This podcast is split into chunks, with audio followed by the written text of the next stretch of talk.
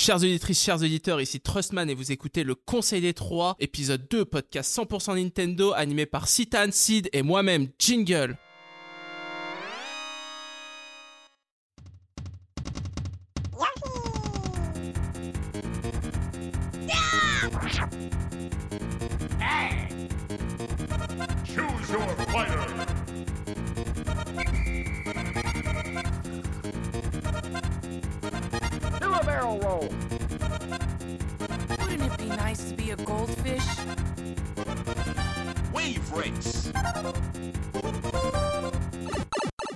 Salut à tous, j'espère que vous allez bien et nous revoilà en cette année 2020 pour un nouvel épisode du Conseil des Trois.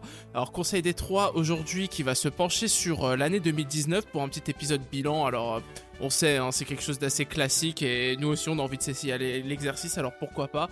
Et bien entendu je suis accompagné par mes deux fidèles acolytes.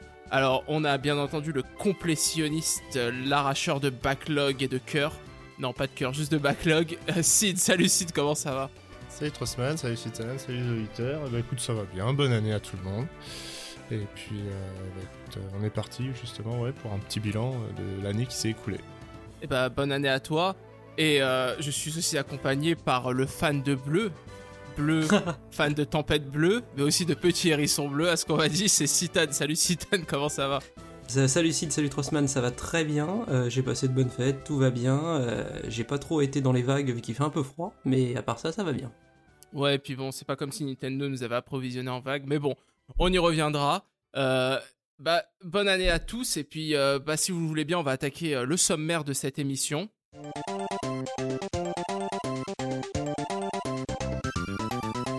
Donc pour cette émission un peu spéciale, hein, émission bilan, je le rappelle, nous allons tout d'abord aborder quelques news qui pour nous ont été marquantes, importantes dans l'actualité Nintendo au cours de l'année 2019, et nous allons ensuite enchaîner par une discussion pour faire en fait le bilan, notre bilan personnel hein, euh, de l'année 2019 avec Nintendo. On va se passer d'interlude musical pour cette fois-ci, pour rester vraiment dans le thème euh, du bilan et pour euh, pouvoir avoir une euh, discussion un peu continue, on va dire. Et on va terminer en fait sur les perspectives pour l'année 2020, ce que l'on attend, ce que l'on aimerait voir et ce que l'on attend peut-être de Nintendo. Donc si vous le voulez bien, les amis, c'est parti pour les news 2019. Et c'est parti pour la partie news. Donc je le rappelle, petit bilan 2019 euh, personnel, les news qui nous ont marqués. Et euh, eh bien, ce que je vous propose, c'est qu'on fasse un petit tour de table et que chacun euh, nous sélectionne euh, une petite news ou une tendance de, de Nintendo sur 2019 qui vous a marqué, qu'on en discute ensemble. Bah, qui je vais lancer? Je vais peut-être lancer Citan pour commencer. Alors Citan, parle-nous de cette année euh, 2019 euh, en termes de news pour Nintendo. Alors bah moi cette année, ce que je retiens surtout de l'année de Nintendo, alors c'est clair que ça va faire peut-être toujours un peu grincer des dents parce que c'est pas ce qui va dire la partie préférée de l'activité de Nintendo des fans et tout ça, mais à titre perso, je remarque que c'est le- peut-être cette année le retour gagnant de Nintendo dans le domaine du jeu, on va dire euh, casual, c'est-à-dire grand public, Mm. très grand public quoi. Ouais. Euh, cette année, on a eu Ring Fit Adventure, qui est déjà la première partie euh, des jeux casu qui est sortie. Alors, pour rappel, Ring Fit, c'est quoi? On a déjà parlé, c'est l'anneau du bonheur, c'est euh, un programme de suivi sportif avec un, un anneau de pilate, grosso modo, des exercices avec un logiciel, enfin un jeu vraiment, pas un logiciel, bourré de contenu. Et c'est fun, c'est beau, etc. On a déjà parlé. Et apparemment, c'est que ça marche très très bien, notamment au Japon, vu que Nintendo, bah, ils ont annoncé qu'ils avaient s'excuser pour la production de Ring Fit Adventures, ils n'en ont pas produit assez. Et tout le stock part toutes les semaines depuis plusieurs mois maintenant. Donc, ouais, c'est ça, euh, grosse rupture de cool. stock au Japon. hein.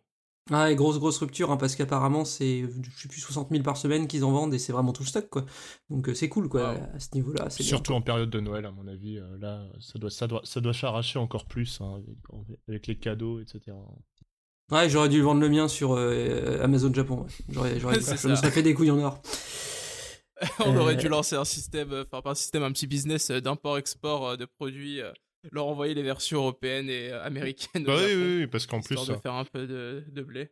en- en Europe, s'il n'y a pas l'air d'avoir de, de gros problèmes, enfin en tout cas en France, quand je regarde les stocks euh, Amazon et Fnac, euh, ça a tout toujours l'air d'être en stock. Donc, euh, Il il y en a eu à un moment, je m'en souviens, j'ai- à un moment donné, il y a eu une petite rupture de Rific Adventure, genre début novembre ou euh, pas longtemps après la sortie.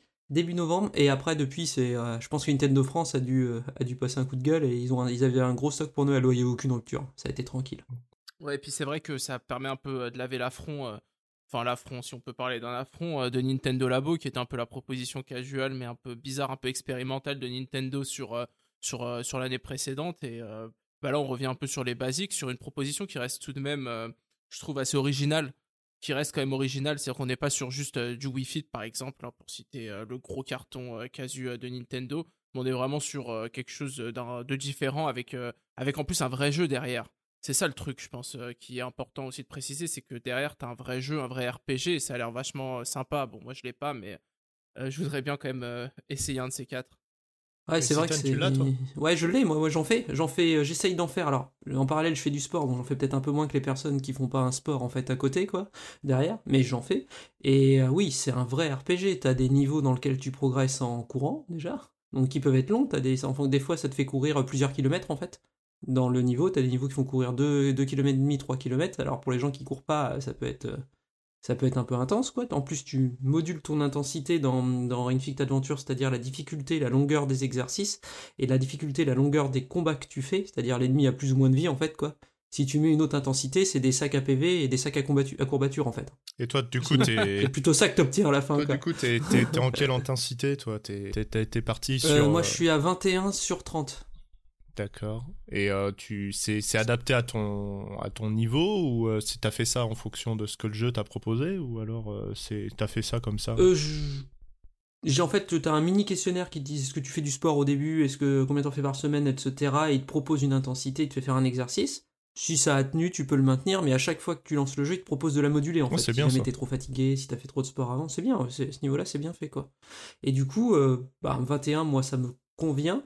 Il y a des exercices. euh, les squats, je baisse un peu. Un exercice où tu t'appuies sur tes squeezes, justement, un des exercices de cardio qui consomment le plus de calories. Et c'est un peu dur, mais sinon, à part ça, euh, c'est vraiment bien. En plus, ça a le mérite d'être très drôle, Ring Fit Adventure. C'est vraiment bien traduit, il y a de l'humour, c'est vraiment marrant, quoi. Et c'est vraiment visuellement, je trouve, c'est super chouette. C'est fait simplement, c'est pas la tuerie technique, c'est pas le plus beau jeu de la Switch, mais esthétiquement, il y, a un- il y a un vrai style, en fait, quoi. Et du coup, c'est ça change de la froideur totale qui était Wii Fit et, et on va dire l'aspect casu sur, euh, sur Wii qu'ils avaient rendu totalement impersonnel volontairement. Là, c'est ça a une personnalité, ça a des musiques cool et tout, c'est vraiment pas mal. Et, euh, et du coup, dans cet axe casu, est-ce qu'il y a, y a d'autres news qui t'ont euh, qui t'ont marqué dans l'actualité Nintendo 2019 Et oui, oui, il y en a une autre, c'est le grand retour du docteur Kawashima. Effectivement, Ah. ça, c'est sorti de nulle part. Le GOTY de C'est- Je sais que t'aimes Trustman. bien, toi, je crois. Ouais. GOTY 2020 Ah, je sais Trustman. pas si ça sera un j- J'attends de voir, j'attends de voir les propositions de gameplay. non, je déconne. Non, ouais, non, c'est vrai que moi, je suis, j'aime bien les, les jeux comme ça parce que, ah bon, à la base, il faut rappeler que euh, le programme d'entraînement cérébral du Dr Kawashima, c'est basé sur, euh, sur un livre euh, publié par euh, le Dr Kawashima. Et euh, c'est vrai que moi, j'aime bien les, euh, tous les trucs un peu euh, où tu fais euh, du do it yourself, entre guillemets. C'est-à-dire Hmm. que tu vas acheter un bouquin qui va te faire faire des exercices, par exemple, de musique ou là, dans, le- dans ce cas-là, d'entraînement cérébral, etc. Mais euh, comme bon, bah, je, je suis qu'un sale geek, euh, si tu me mets ça dans une console de jeu, bah, je vais être beaucoup plus assidu et je vais, euh, je vais, je vais y jouer pas mal. Et, euh, et du coup, ouais, je suis vraiment content que ça revienne sur Switch parce que clairement, je passe le plus clair de mon temps maintenant à jouer à la Switch. Euh, et euh, j'ai pas envie vraiment de ressortir euh, ma DS ou je ne sais quoi pour ça. Donc, c'est vraiment pratique. Donc, ouais, je suis bien content. je suis bien content que, que ça ressorte. Et puis, je crois aussi que toi, Citan, t'es un peu. t'a- T'aimes bien aussi ce genre de proposition. La dernière fois, t'évoquais le calcul mental, etc. Donc, je suppose que ça te, ça te fait plaisir aussi. Ah ouais, moi, je- moi je suis content, euh, j'adore euh, tout ce qui est effectivement calcul mental, exercice de mémoire, euh, comptage à 1, 2, 3 retenues en arrière et tout. Moi j'aime bien tout ce genre de... J'ai toujours aimé ça depuis que je suis petit, donc j'aime bien ça. Et ce qui est bien dans Kawashima, c'est que les exercices sont adaptés, c'est jamais trop long, c'est... Ça, en 20 minutes, t'as fait une grosse session, on va dire, Ouais. en plus quotidienne, euh, ça peut être moins des fois, ça peut être 10 minutes et t'as fait euh, trois exercices de calcul, de rétention, trois reliages de points et euh, c'est sympa. Les exercices ont l'air variés. Alors moi je l'ai reçu, je l'ai pas encore joué, je l'ai reçu hier soir, donc euh, j'ai pas encore joué. Euh, et les exercices ont l'air variés en utilisant toutes les capacités du Joy-Con, à savoir même la caméra infrarouge. Et de ce que j'en sais, ça marche très bien pour la reconnaissance. Par Ouais. contre, j'ai des retours où c'est vraiment top à ce niveau-là sur le pierre feuille ciseau. Euh, ça a vraiment l'air très complet. Euh, après, c'est le programme cérébral euh, du docteur Kawashima, hein, ceux qu'on déjà fait sur les consoles d'avant, je pense pas qu'ils soient dépaysés. Mais la bonne, nou- enfin, la bonne nouvelle, la nouvelle, c'est qu'apparemment, en tout cas en France, c'est en rupture de stock déjà. Ça a cartonné dès la sortie, ce qui est vraiment surprenant pour le coup. Alors, peut-être qu'ils ont pas mis beaucoup de stock, hein, on va pas se mentir, ils ont peut-être mis un stock faible, mais en tout cas, stock faible ou pas, il y en a plus. Donc, euh, Ouais, c'est- assez fou quand même. hein. Bah parce que je pense que Nintendo Toi, là, euh, Je m'y attendais pas. Ni- Nintendo doivent euh, être un peu frileux là depuis le depuis de voir euh, tout leur stock de Nintendo Labo euh, en en comment dire en solde ou dans les bacs euh, prêts à être euh, déstockés etc et je pense que depuis bah, avec Ring Fit ils ont été ils ont été timides et avec Dr Kawashima c'est un peu un peu le même genre quoi. Ouais. C'est. bah, après, bon, on- le truc, c'est que, bon, on connaît Nintendo, hein, ils, sont, ils sont souvent comme ça, un peu frileux sur les stocks, surtout sur ce genre de propositions. Bon. Après, est-ce que le succès était prévisible, surtout à cette période de l'année, à la sortie, à la sortie des fêtes? Bon, honnêtement, je sais pas. Je les jugerai pas sur ça, perso. Oui, parce qu'on on fait un bilan de l'année 2019, mais le, le jeu est sorti euh, euh, et sort en Ouais. début d'année euh, 2020. Euh, donc euh, voilà, mais Ouais. bon, il a été annoncé en 2019. je triche un peu, il est sorti au Japon le 23 décembre. Ah, c'est vrai? trichote. Oui. Ah, ok. Ouais. Ok. Et puis bon, on, on l'intégrait un peu dans l'axe euh, retour aux affaires euh, casual, donc euh, Mm, mm, mm. c'est de la triche, mais pas tant que ça au final. Euh, ouais, bah du coup, on va enchaîner. Toi, Sid, est-ce que t'as, que, Ouais. que- qu'est-ce que tu nous as sélectionné comme news là sur Ouais, je te prends au dépourvu comme ça. Ouais, comme ça. Mais eh, ah, juste avant, j'aimerais. on reparlait du retour casu, mais euh, la Nintendo euh, Labo VR, c'est pas sorti cette année? Si, Et euh, il me semble que euh, c'est peut-être le, le meilleur euh, réussite de. Donc ça finit un peu en beauté euh, euh, cette, euh, bah, cette ils ont aventure. Quoi. vendu de mémoire, ils ont vendu un million, je crois. Si je dis pas de bêtises, parce que je crois qu'il était passé dans les, euh, Ouais. dans le bilan de septembre, là, il était passé un million d'exemplaires. Oui, c'est, en plus, c'est la meilleure vente VR de l'année. Euh, c'est dire la gueule du marché de la VR. Ah, là, Mais après, ouais, après, est-ce qu'on peut appeler ça du casu? Parce que bon, en termes de produits, le Nintendo Labo, en termes d'objets, ok, d'accord, je veux bien qu'on appelle ça du casu, mais euh, bon, ça reste quand même de la VR. On sait que la VR, euh, surtout chez Nintendo, ça a une place un peu particulière. euh, Ouais, mais quand on regarde Je le, on regarde le produit en lui-même, euh, mis à part les, les mises à jour euh, Mario Odyssey, Breath of the Wild et compagnie, euh, le produit autour de la VR, euh, ça reste de la construction, ça reste, ouais, pour moi c'est très casual. hein. Et, Ouais.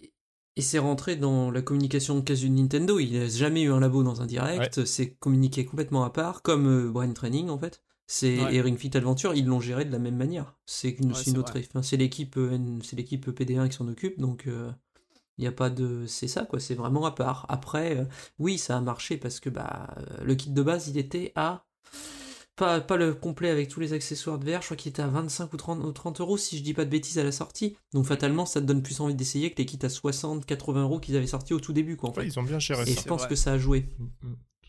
C'est vrai. Donc, du coup, objection retenue, maître Sid. Mhm, ok, du coup, Euh, mais, euh, mais bon, tu n'échapperas pas à ta partie. Ah hein. non. Alors, dis-nous. bon, euh, bon, évidemment, euh, année euh, 2019 marquante au niveau hardware, je pense, pour Nintendo, avec euh, ce que je retiens, la Switch Lite, et puis, euh, et puis derrière le, le, nouvel, le nouveau modèle, pardon, de la Switch euh, originale qui a été euh, revue euh, au niveau des composants, ce qui fait que euh, elle gagne une meilleure autonomie en fait. Et là-dessus, euh, Mhm. voilà, je pense que c'est deux, deux gros actes en fait, deux gros axes pardon sur le hardware qui, qui sont importants. Et on voit euh, la volonté de Nintendo derrière de comment dire proposer en fait euh, deux marchés en fait au sein de bah, la gamme Switch en fait. Ils veulent euh, et ça se voit dans les ventes. hein, on- ils veulent vraiment différencier les deux. hein. Je sais pas ce que vous en pensez. Ouais, c'est vrai que euh, du- cette année, ça nous a donné un peu la confirmation que euh, Nintendo, au niveau de la Switch, essaye euh, peut-être de se placer en tant que, que gamme de produits plutôt que de produits uniques. Euh, bah, ça rejoint en fait la stratégie au niveau du software où ils arrêtaient pas de répéter qu'il y en aura pour tout le monde. Il y en aura pour tout le monde du coup au niveau des jeux, mais il en faut aussi pour tout le monde au niveau des consoles. Bah, on se retrouve avec une Switch Lite qui est peut-être plus orientée, je sais pas, je dirais enfant ou alors adulte qui a vraiment besoin d'une console qui soit facile euh, à transporter, une console qui soit à 100% portable. Et euh, bah, à ce niveau-là, euh, je sais pas si vous avez eu l'occasion de l'avoir en main, mais moi j'ai j'ai eu l'occasion vraiment de tester la Switch Lite et je trouve qu'elle remplit euh, bah, vachement bien le vachement bien le, le contrat. Alors il reste toujours euh, ce qu'on a évoqué lors des précédents podcasts, euh, cette inquiétude au niveau du Joy-Con Drift, mais en tout cas en termes de euh, c'est vraiment facile à transporter. La prise en main est assez euh, est assez bonne. Bon, moi j'ai un peu de mal avec mes, mes grandes mains, mais je dois avouer que bah, pour une console portable, en fait, ça fait bien le taf comparé à la Switch originale. Alors vous, vous avez été tenté par l'acheter ou est-ce que vous- au moins vous l'avez essayé cette Switch Lite?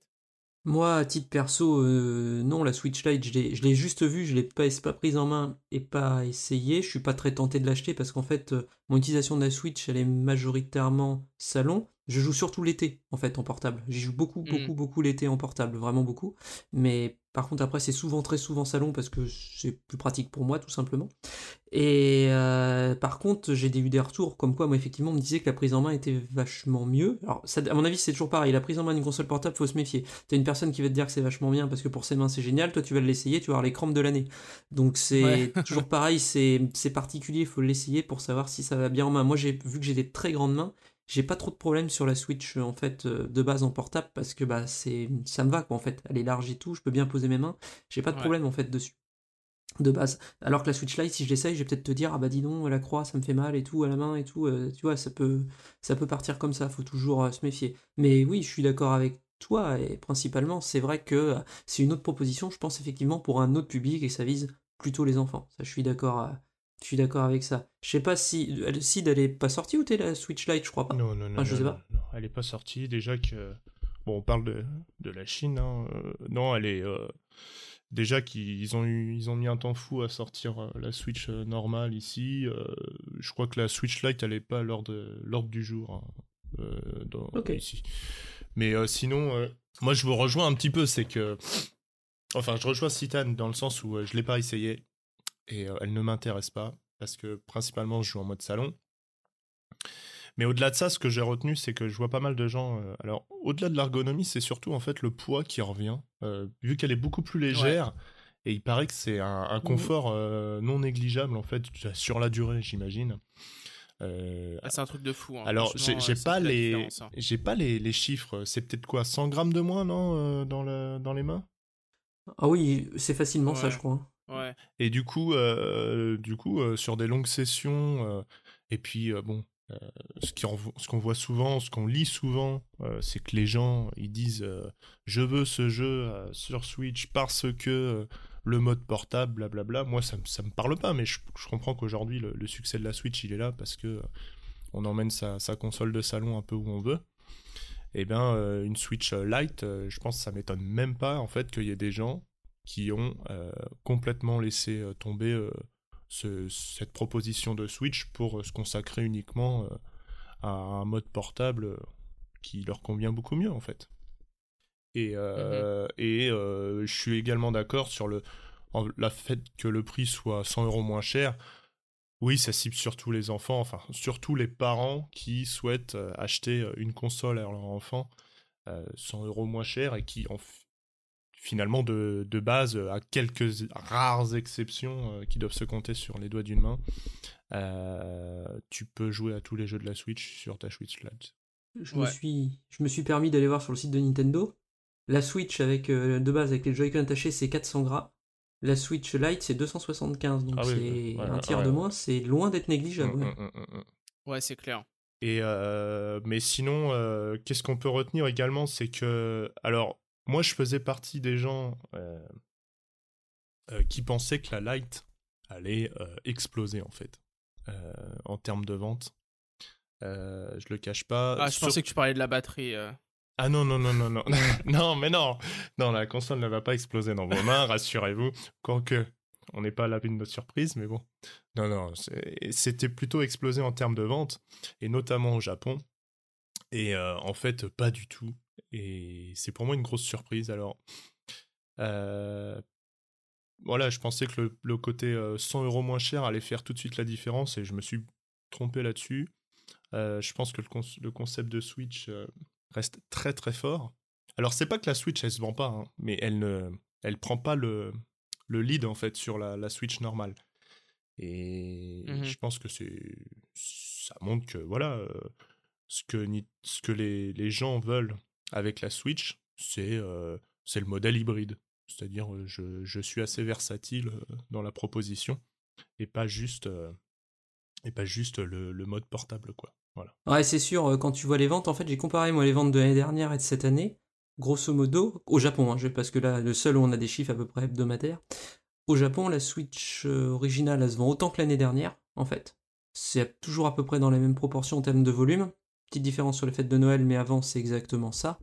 Et euh, j'ai l'impression que la Lite, elle attire simplement un autre public. Hum. Ça, euh, justement, un autre public qui n'a pas encore la console, c'est-à-dire que ceux qui veulent la Switch, normalement, ils veulent l'original, et la Lite, ils l'offrent vraiment, effectivement, peut-être à des enfants, etc. Et tous les 20-25% qu'on constate en plus, c'est principalement, en fait, en termes de, de, de chiffres, les ventes de la Lite, en fait, tout simplement. Des... Et je pense en plus que la Lite, du coup, comme tu disais, Sid, t'as parfaitement raison, ça n'impacte pas les ventes de la Switch de base, pas du tout, en fait, ça vient en complément. Il y a des gens, ils veulent vraiment l'hybride pour vouloir l'hybride. Et le fait de voir la Lite, et en face à côté de la Switch de base, ils se disent peut-être, bah ouais, je mets les, euh, les 100 euros, je sais pas combien c'est au Japon d'écart, les 100 et quelques euros de plus et j'ai la Mm. premium, si je peux dire comme ça. ouais, c'est ça. Entre guillemets, j'ai l'expérience complète, quoi. Et du coup, Ouais. euh, ça va rassurer les gens qui, euh, qui ne pouvaient pas voir euh, la light euh, en photo. Enfin, que dire, ils détestaient la light euh, parce qu'ils avaient un peu peur de ce côté. euh, si la light prend le dessus, Nintendo serait capable euh, de euh, abandonner le modèle hybride. Et puis, bon, bah là, les chiffres montrent que ça sera pas le cas. Et puis, en plus, déjà, je me pose la question, c'est est-ce que les ventes de la Lite, ils n'ont pas été un peu impactés par le fait que juste avant la sortie, Nintendo décide de remanier son, sa console originale en changeant un petit peu les pièces, enfin, les, au niveau de la, de la finition plus petit, euh, je sais plus, je sais pas comment dire. euh, euh, Plus, finesse de gravure plus importante. Ouais. Merci. Euh, pour réduire, pour augmenter l'autonomie. Et puis là, l'autonomie, elle a explosé en fait sur la, la Switch euh, normale. Ah oui, Ouais. oui, oui. Et du coup, euh, il y a. Ouais, bah moi personnellement j'ai été tenté, hein, honnêtement, euh, de changer euh, ma Switch, euh, ma Switch originale, euh, pas Day One, hein, je vais avouer, mais euh, on va dire euh, première génération pour euh, la révision. Bon, finalement je l'ai pas fait parce que, euh, parce que je me suis dit que c'était peut-être un peu trop d'efforts pour pas grand chose au final, surtout pour l'utilisation que j'en fais qui est principalement en dock, donc en mode salon. Mais euh, bon, je sais pas si on peut, ça a vraiment impacté les ventes. le truc c'est que bon, c'est vrai qu'au niveau autonomie, en fait, t'as un tel boost que euh, si, t'es, euh, si tu veux vraiment l'hybride, bah en fait, tu, tu as déjà le meilleur des deux mondes sur, euh, su- sur ta Switch originale. Alors que sur le premier modèle, c'est vrai que l'autonomie euh, était bah, bonne pour ce que ça, pour ce que ça, pour, ce que ça, ça fait tourner comme jeu. Mais euh, pour euh, de l'utilisation portable, c'est-à-dire par exemple en voyage, hein, sur un voyage en train, euh, bah, à un moment tu, as besoin de recharger ta Switch ou en avion par exemple.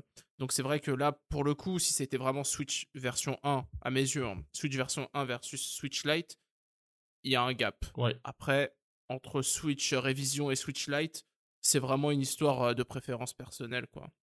Surtout Donc- que tu, tu vois bien que euh, tu, tu te dis, il va y avoir une Switch euh, Lite, plus petite, plus portable, donc t'imagines que Nintendo, il va mettre la, euh, il va mettre le feu sur la- l'autonomie, et en fait, tu regardes que par rapport à la Switch euh, normale, c'est le gain est, est assez, euh, assez faible, alors qu'en fait, les, la révision derrière de la Switch euh, originale, elle a complètement boosté le, euh, le, la batterie de, de la Switch originale. Et du coup euh, là tu te dis bon bah j'aime bien le- la portabilité ouais mais ce qui compte c'est quoi? C'est c'est le c'est l'autonomie ou c'est le fait que ça soit plus ergonomique? Voilà il y a, il y a Mm. des questions qui se posent au moment de l'achat et voilà il y a peut-être plus penché vers une Switch originale remaniée qu'une Switch Lite quoi Ouais. Est-ce que toi, Citan, euh, tu veux réagir sur cette partie ou, euh, ou est-ce que tu, tu, tu me donnes la parole, enfin?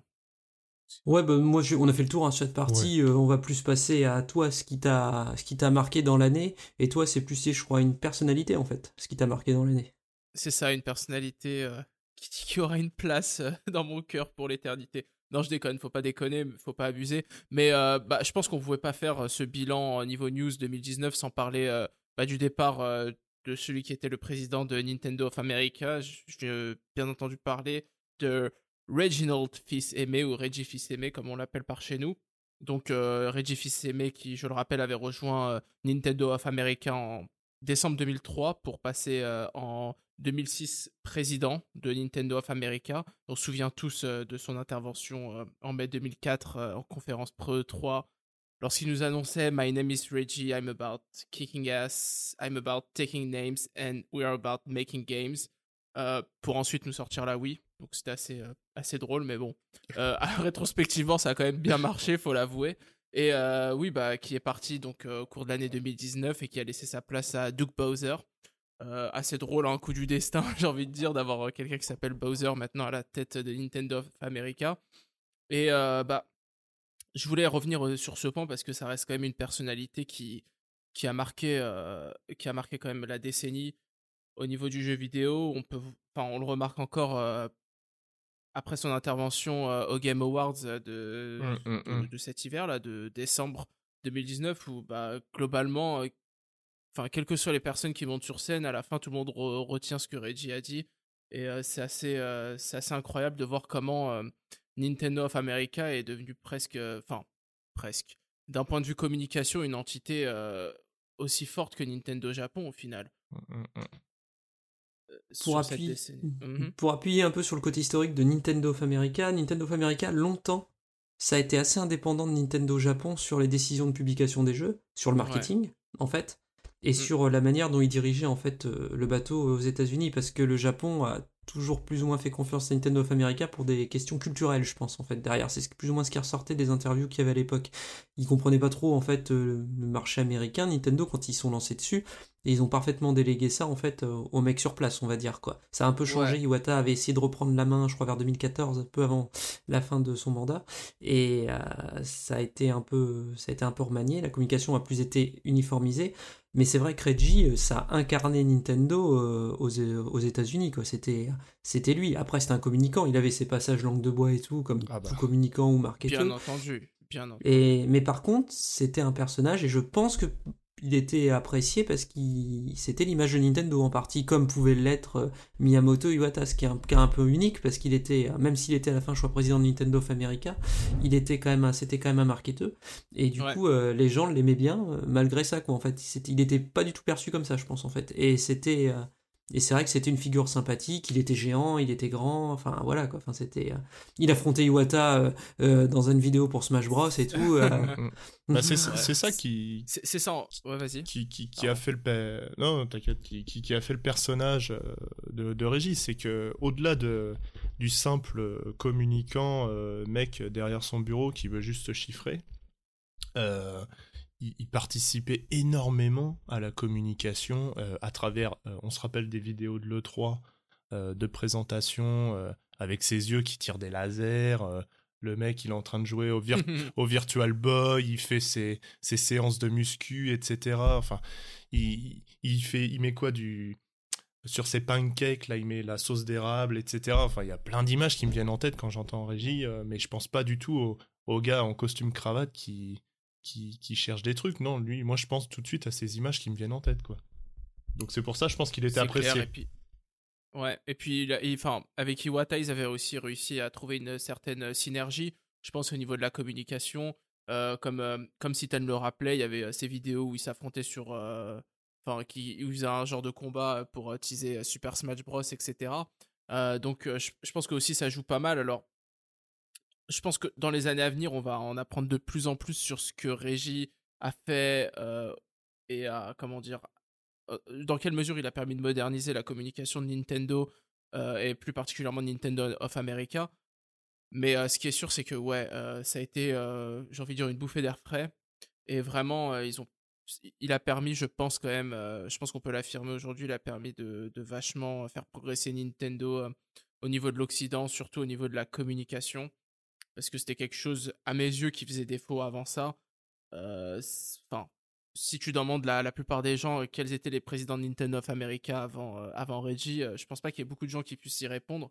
Alors ça vient aussi peut-être en conjonction avec, avec comment dire, avec le développement de YouTube. Ouais, l'explosion d'Internet, communication etc. qui est- c'est ça, une communication qui est plus directe, qui est plus axée vers le cons- euh, consommateur que vers euh, les acteurs de l'industrie. hein. De toute façon, on le voit avec euh, l'évolution de l'E3, mais bon, tout ceci est un autre débat. Donc si vous avez, je sais pas si vous avez quelque chose d'autre à Bah, rajouter. moi, moi euh, j'aimerais rajouter une, une chose à propos de Régie, en fait. Je me souviens toujours d'une de, de ces phrases euh, au moment aux États-Unis, à l'époque de la Wii. Vous vous rappelez, il y a eu Xenoblade Chronicles qui est sorti au Japon et qui est arrivé euh, en Europe avec Pando- Pandora's Tower et puis The Last Story. Et euh, à l'époque, euh, Nintendo America refusait euh, d'éditer les trois jeux. Et il y a eu ce qu'on appelle Ouais. une, une pétition des fans, une opération qui s'est appelée l'opération Rainfall ou Rainbow, je sais plus trop exactement. Rainfall, ouais, je crois que c'est ça. Alors au final, les trois jeux sont arrivés, il me semble, aux États-Unis. En tout cas Xenoblade. Mhm. Et puis Ouais. je me souviens d'une phrase de Régie qui avait dit, parce lui avait posé la question, mais monsieur euh, que, comment vous, voyez la chose, euh, cette, euh, cette pétition, etc. Il y avait dit, je me rappelle toujours de cette phrase, il avait dit, un vote n'est pas une vente. Et il a raison en fait, c'est que derrière, euh, on peut demander toutes les choses du monde. Derrière, il y a un minimum à assurer en fait. hein. On peut pas toujours répondre aux attentes des gens, etc. Euh, parce qu'il faut faire tourner une boutique. Alors, bon, Nintendo, c'est une grosse boutique, hein, ils ont de quoi financer des projets, etc. Mais euh, là, je crois que c'était une des rares fois où euh, Régie parlait vraiment en tant que, en tant que patron d'une entreprise avec investissement, etc. Et j'avais trouvé cette phrase Mhm. assez marquante. Un vote n'est pas une vente, en fait. Enfin, pour moi, ça l'excusera toujours pas de ne pas avoir sorti Mother 3 euh, en Occident. c'est une autre histoire.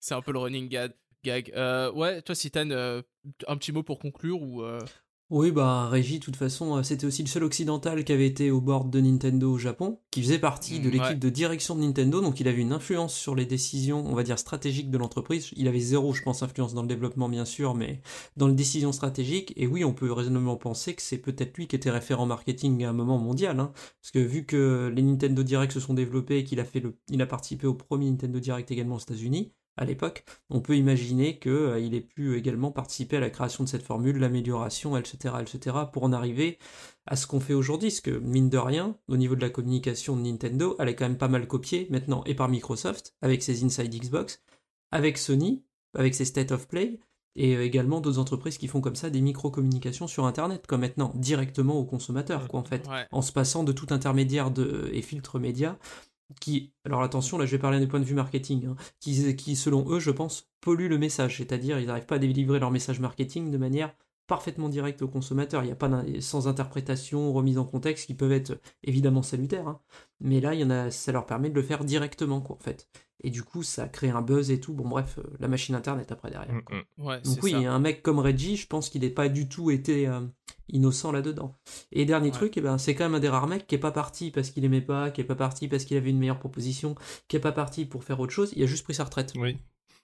Oui. C'est- Et tout le monde a dit non, c'est pas vrai et tout, et force est de constater qu'il est vraiment en retraite quand même, quoi. Ouais, bah après, il y, a toujours des rumeurs euh, comme quoi il aurait été viré parce que euh, il aurait essayé de négocier un deal secret avec Microsoft. T'as des, des espèces de théories Euh, de j'ai jamais enfin, entendu ça, moi. comme Complot ça sur Internet. Ouais, théorie du complot. Oh là là. Ah, là là. c'est euh, c'est sur les forums. hein. Voilà. Ok.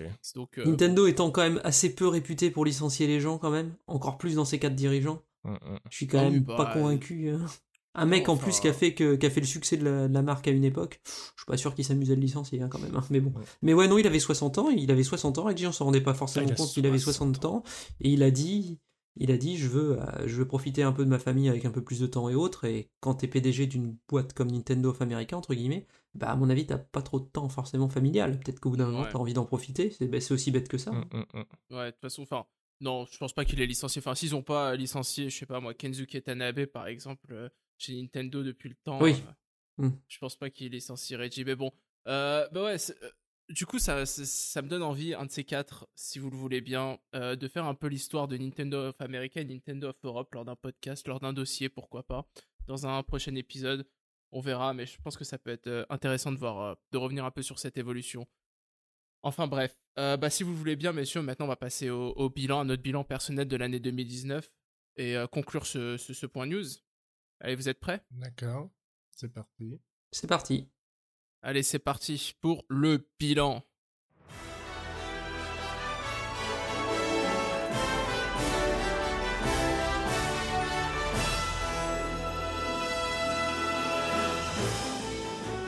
Et c'est parti maintenant pour le bilan personnel de l'année 2019. Donc ce que je vous propose, euh, les amis, c'est qu'on fasse un petit tour de table et puis euh, bah, qu'on se lance dans une discussion sur euh, notre bilan personnel au niveau des jeux Nintendo auxquels on a joué pour l'année 2019. Et pour commencer, bah, je vais te lancer, toi qui es fan de Sonic, hein, je pense que ça me poursuit un moment, j'aurais jamais dû voter ça. Du coup, ouais, bah moi l'année euh, 2019, ça a été vraiment, vraiment top. Enfin, ça c'est mon point de vue perso, j'ai vraiment a beaucoup de trucs que j'ai aimé. Et on va commencer par ce que j'ai vraiment peut-être le plus apprécié. Le GOTY, tout le monde le sait, c'est Tetris 99 quand même. Mais cette année, c'est... Ah, je croyais que t'allais dire Luigi's Mansion 3. Ah, il est à égalité, j'y viendrai après, mais disons que Tetris 99, ça m'a surpris parce que je m'y attendais pas. Dire Luigi's Mansion, je me doutais que ça allait être un peu comme ça. Tetris 99, je m'y attendais pas. Déjà, ça a popé dans un direct où j'ai fait, Ah, ils savent plus quoi faire, ils sont, ils, ils sont un peu débiles. Grave erreur. Ouais, Après. euh, ouais. Ouais, grave. euh, ouais, c'est ça, ça avait popé, euh, il me semble, au- enfin, il me semble, non, je suis sûr, même, c'était le direct de février, c'est ça? Exactement. Je me souviens très bien de ce, ce soir-là. J'étais en mode. euh, Ouais, il a, et que puis il a fait le buzz. hein.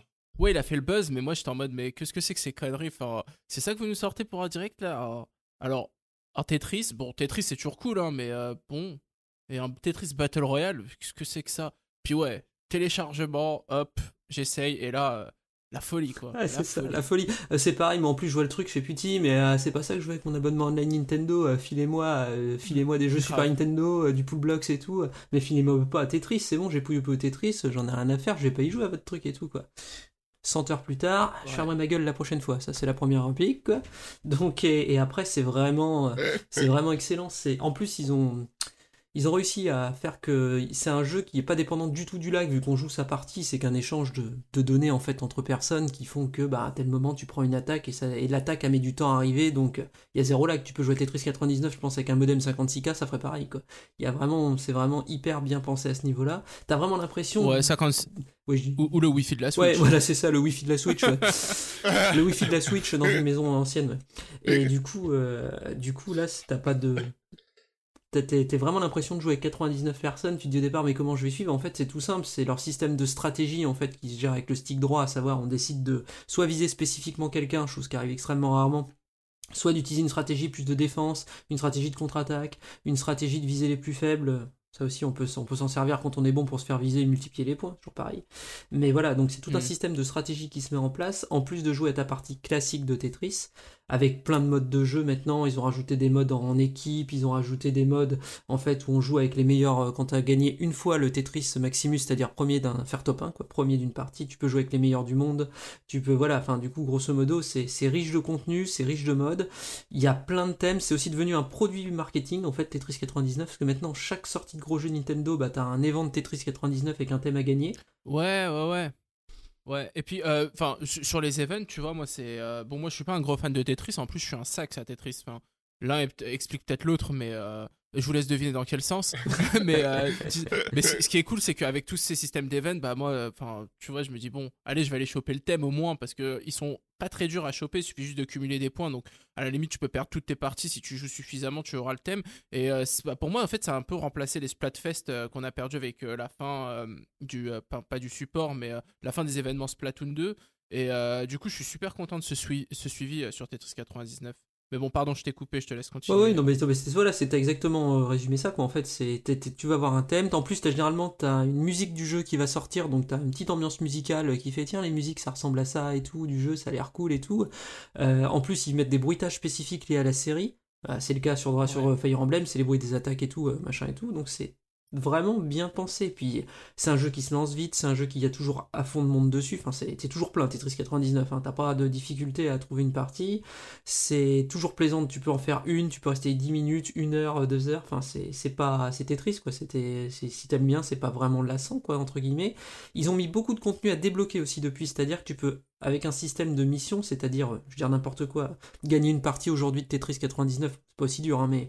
euh, ou faire euh, 50 lignes en mode marathon ou des choses comme ça, tu gagnes des tickets qui te permettent d'avoir euh, des thèmes dédiés, des thèmes spécifiques, par contre, qui sont pas les thèmes que t'as dans les events, mais des thèmes spécifiques, quoi. Mm. Thème Mario Bros, thème Zelda, thème Donkey Kong, thème créé pour le jeu aussi, tout simplement. Et cette petite carotte en plus, tu vois, des petits trucs à débloquer, bah c'est hyper agréable, quoi. Donc c'est devenu un vrai jeu complet, probablement la meilleure version de Tetris pure, on va dire. Parce qu'après, je trouve Puyo Puyo Tetris meilleur dans son concept, mais c'est un autre jeu. Mais Tetris pur, c'est vraiment Ouais. la meilleure version. Et c'est ouais, vraiment hyper plaisant. Quoi. Là, en plus, c'est un truc gratos, entre guillemets. On paye l'abonnement, mais bon, on paye pas que pour ça. C'est vraiment hyper viable. Et pour ceux qui veulent y jouer sans payer l'abonnement et qui aiment le local, il est sorti en boîte cette année et il offre un an de online pour euh, 22 euros, je crois. Donc vous payez votre abonnement online, entre guillemets, 2 euros ou Tetris Ouais. 2 euros. Vous voyez comme vous voulez, mais c'est vraiment une Ouais, super. on l'avait évoqué euh, lors d'un précédent podcast. euh. Puis ouais, enfin le truc aussi cool avec le retour de Tetris euh, via Tetris 99, c'est que ça continue, ça perpétue un peu l'histoire de Tetris et Nintendo, qui est quand même euh, une histoire assez intéressante. Peut-être qu'un jour on aura l'occasion d'y revenir euh, lors d'un dossier sur un podcast. hein. Je continue à lancer euh, pour l'année euh, 2020 Ouais. euh, des idées de sujets. hein. Ouais, non, mais Te- Euh, Tetris, ouais, c'est vraiment. euh, chez Nintendo, c'est vraiment une place particulière, effectivement. Celui-là, c'est un. Tetris fait par Nintendo, c'était pas arrivé depuis Tetris sur DS, quoi. Donc voilà. Mm. Qui était d'ailleurs excellent aussi. hein. Mais il n'y avait pas, euh, à parlant de Tetris, il n'y avait pas euh, Ubisoft qui avait récupéré des droits Si. ou je ne sais quoi. Moi, si, si, en fait, Tetris, euh, c'est géré. euh, du coup, je comprends pas pourquoi euh, aujourd'hui euh, ça arrive euh, en exclu entre guillemets euh, par Nintendo et Ubisoft est complètement.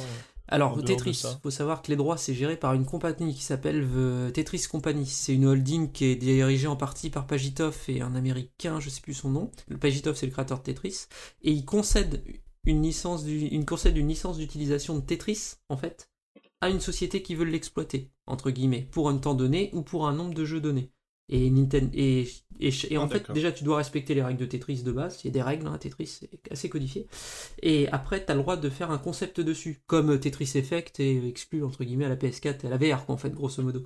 Donc, et ben là, c'est pareil. Le concept de Nintendo, c'est le mode 99, donc c'est une exclusivité pour Nintendo sur le mode 99. Mais Tetris n'appartient, entre guillemets, à personne. Il existe par EA, je crois, sur téléphone portable ce qui est le jeu vidéo le plus vendu du monde d'ailleurs au passage.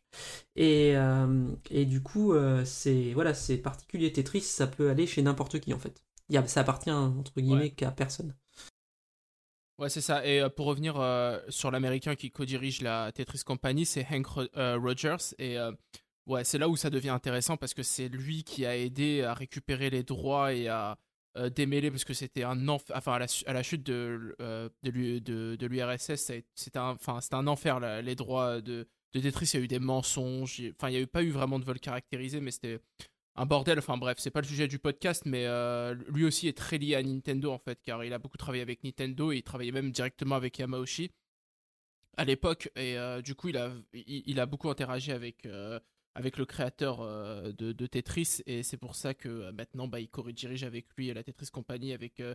Et d'ailleurs, je crois que c'est grâce à Hank Rogers justement que, euh, que le créateur de Tetris a pu s'installer aux États-Unis par la suite. Mais bon, peu importe.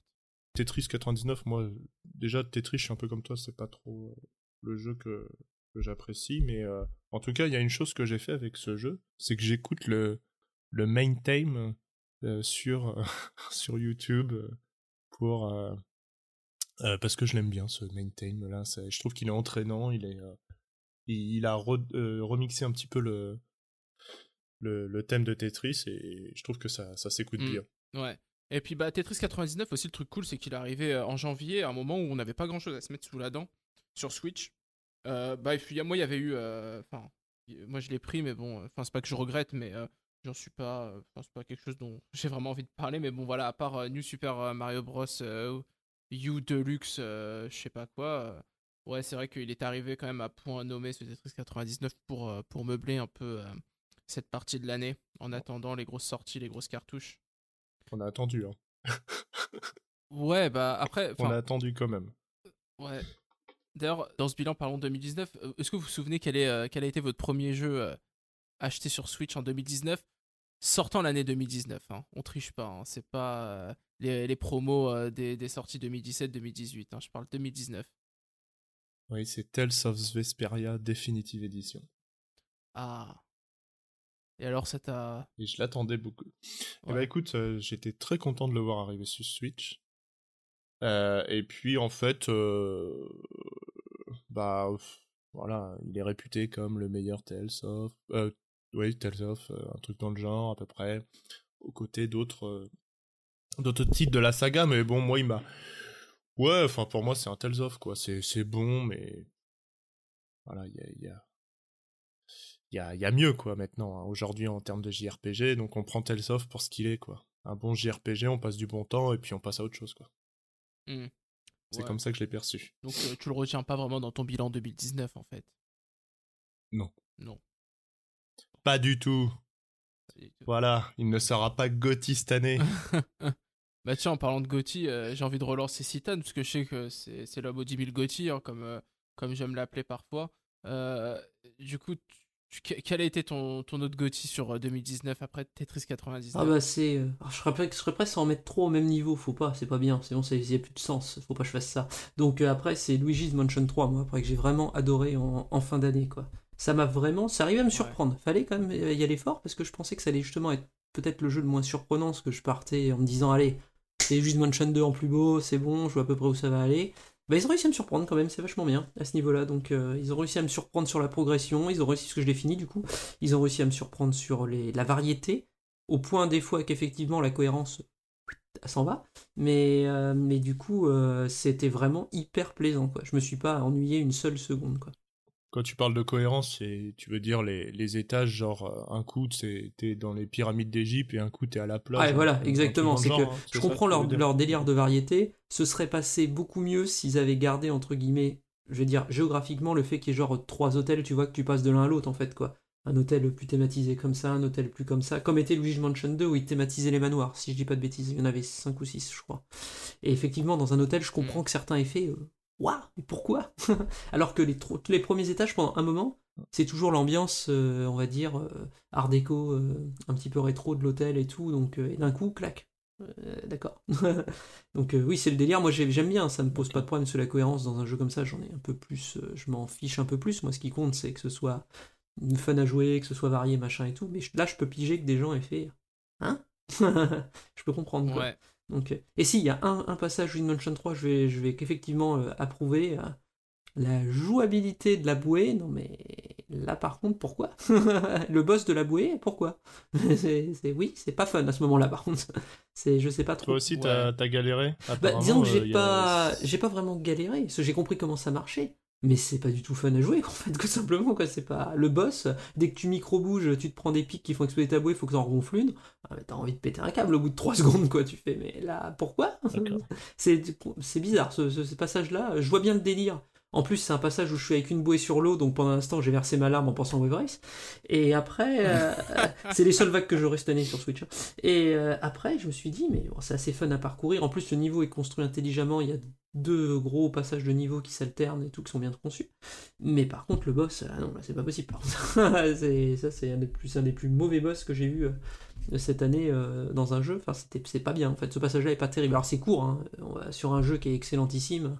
Je l'accepte qu'il y a un- une phase de moins, mais ça m'a surpris que ça passe comme ça chez Nintendo, ce genre de boss, en fait. Donc euh, voilà. Après, le reste, musicalement, c'est oufissime. Luigi's Mansion 3, il y a plein de styles variés, les thèmes sont vachement bien, c'est beau, mais en crever, c'est le plus beau jeu de la Switch.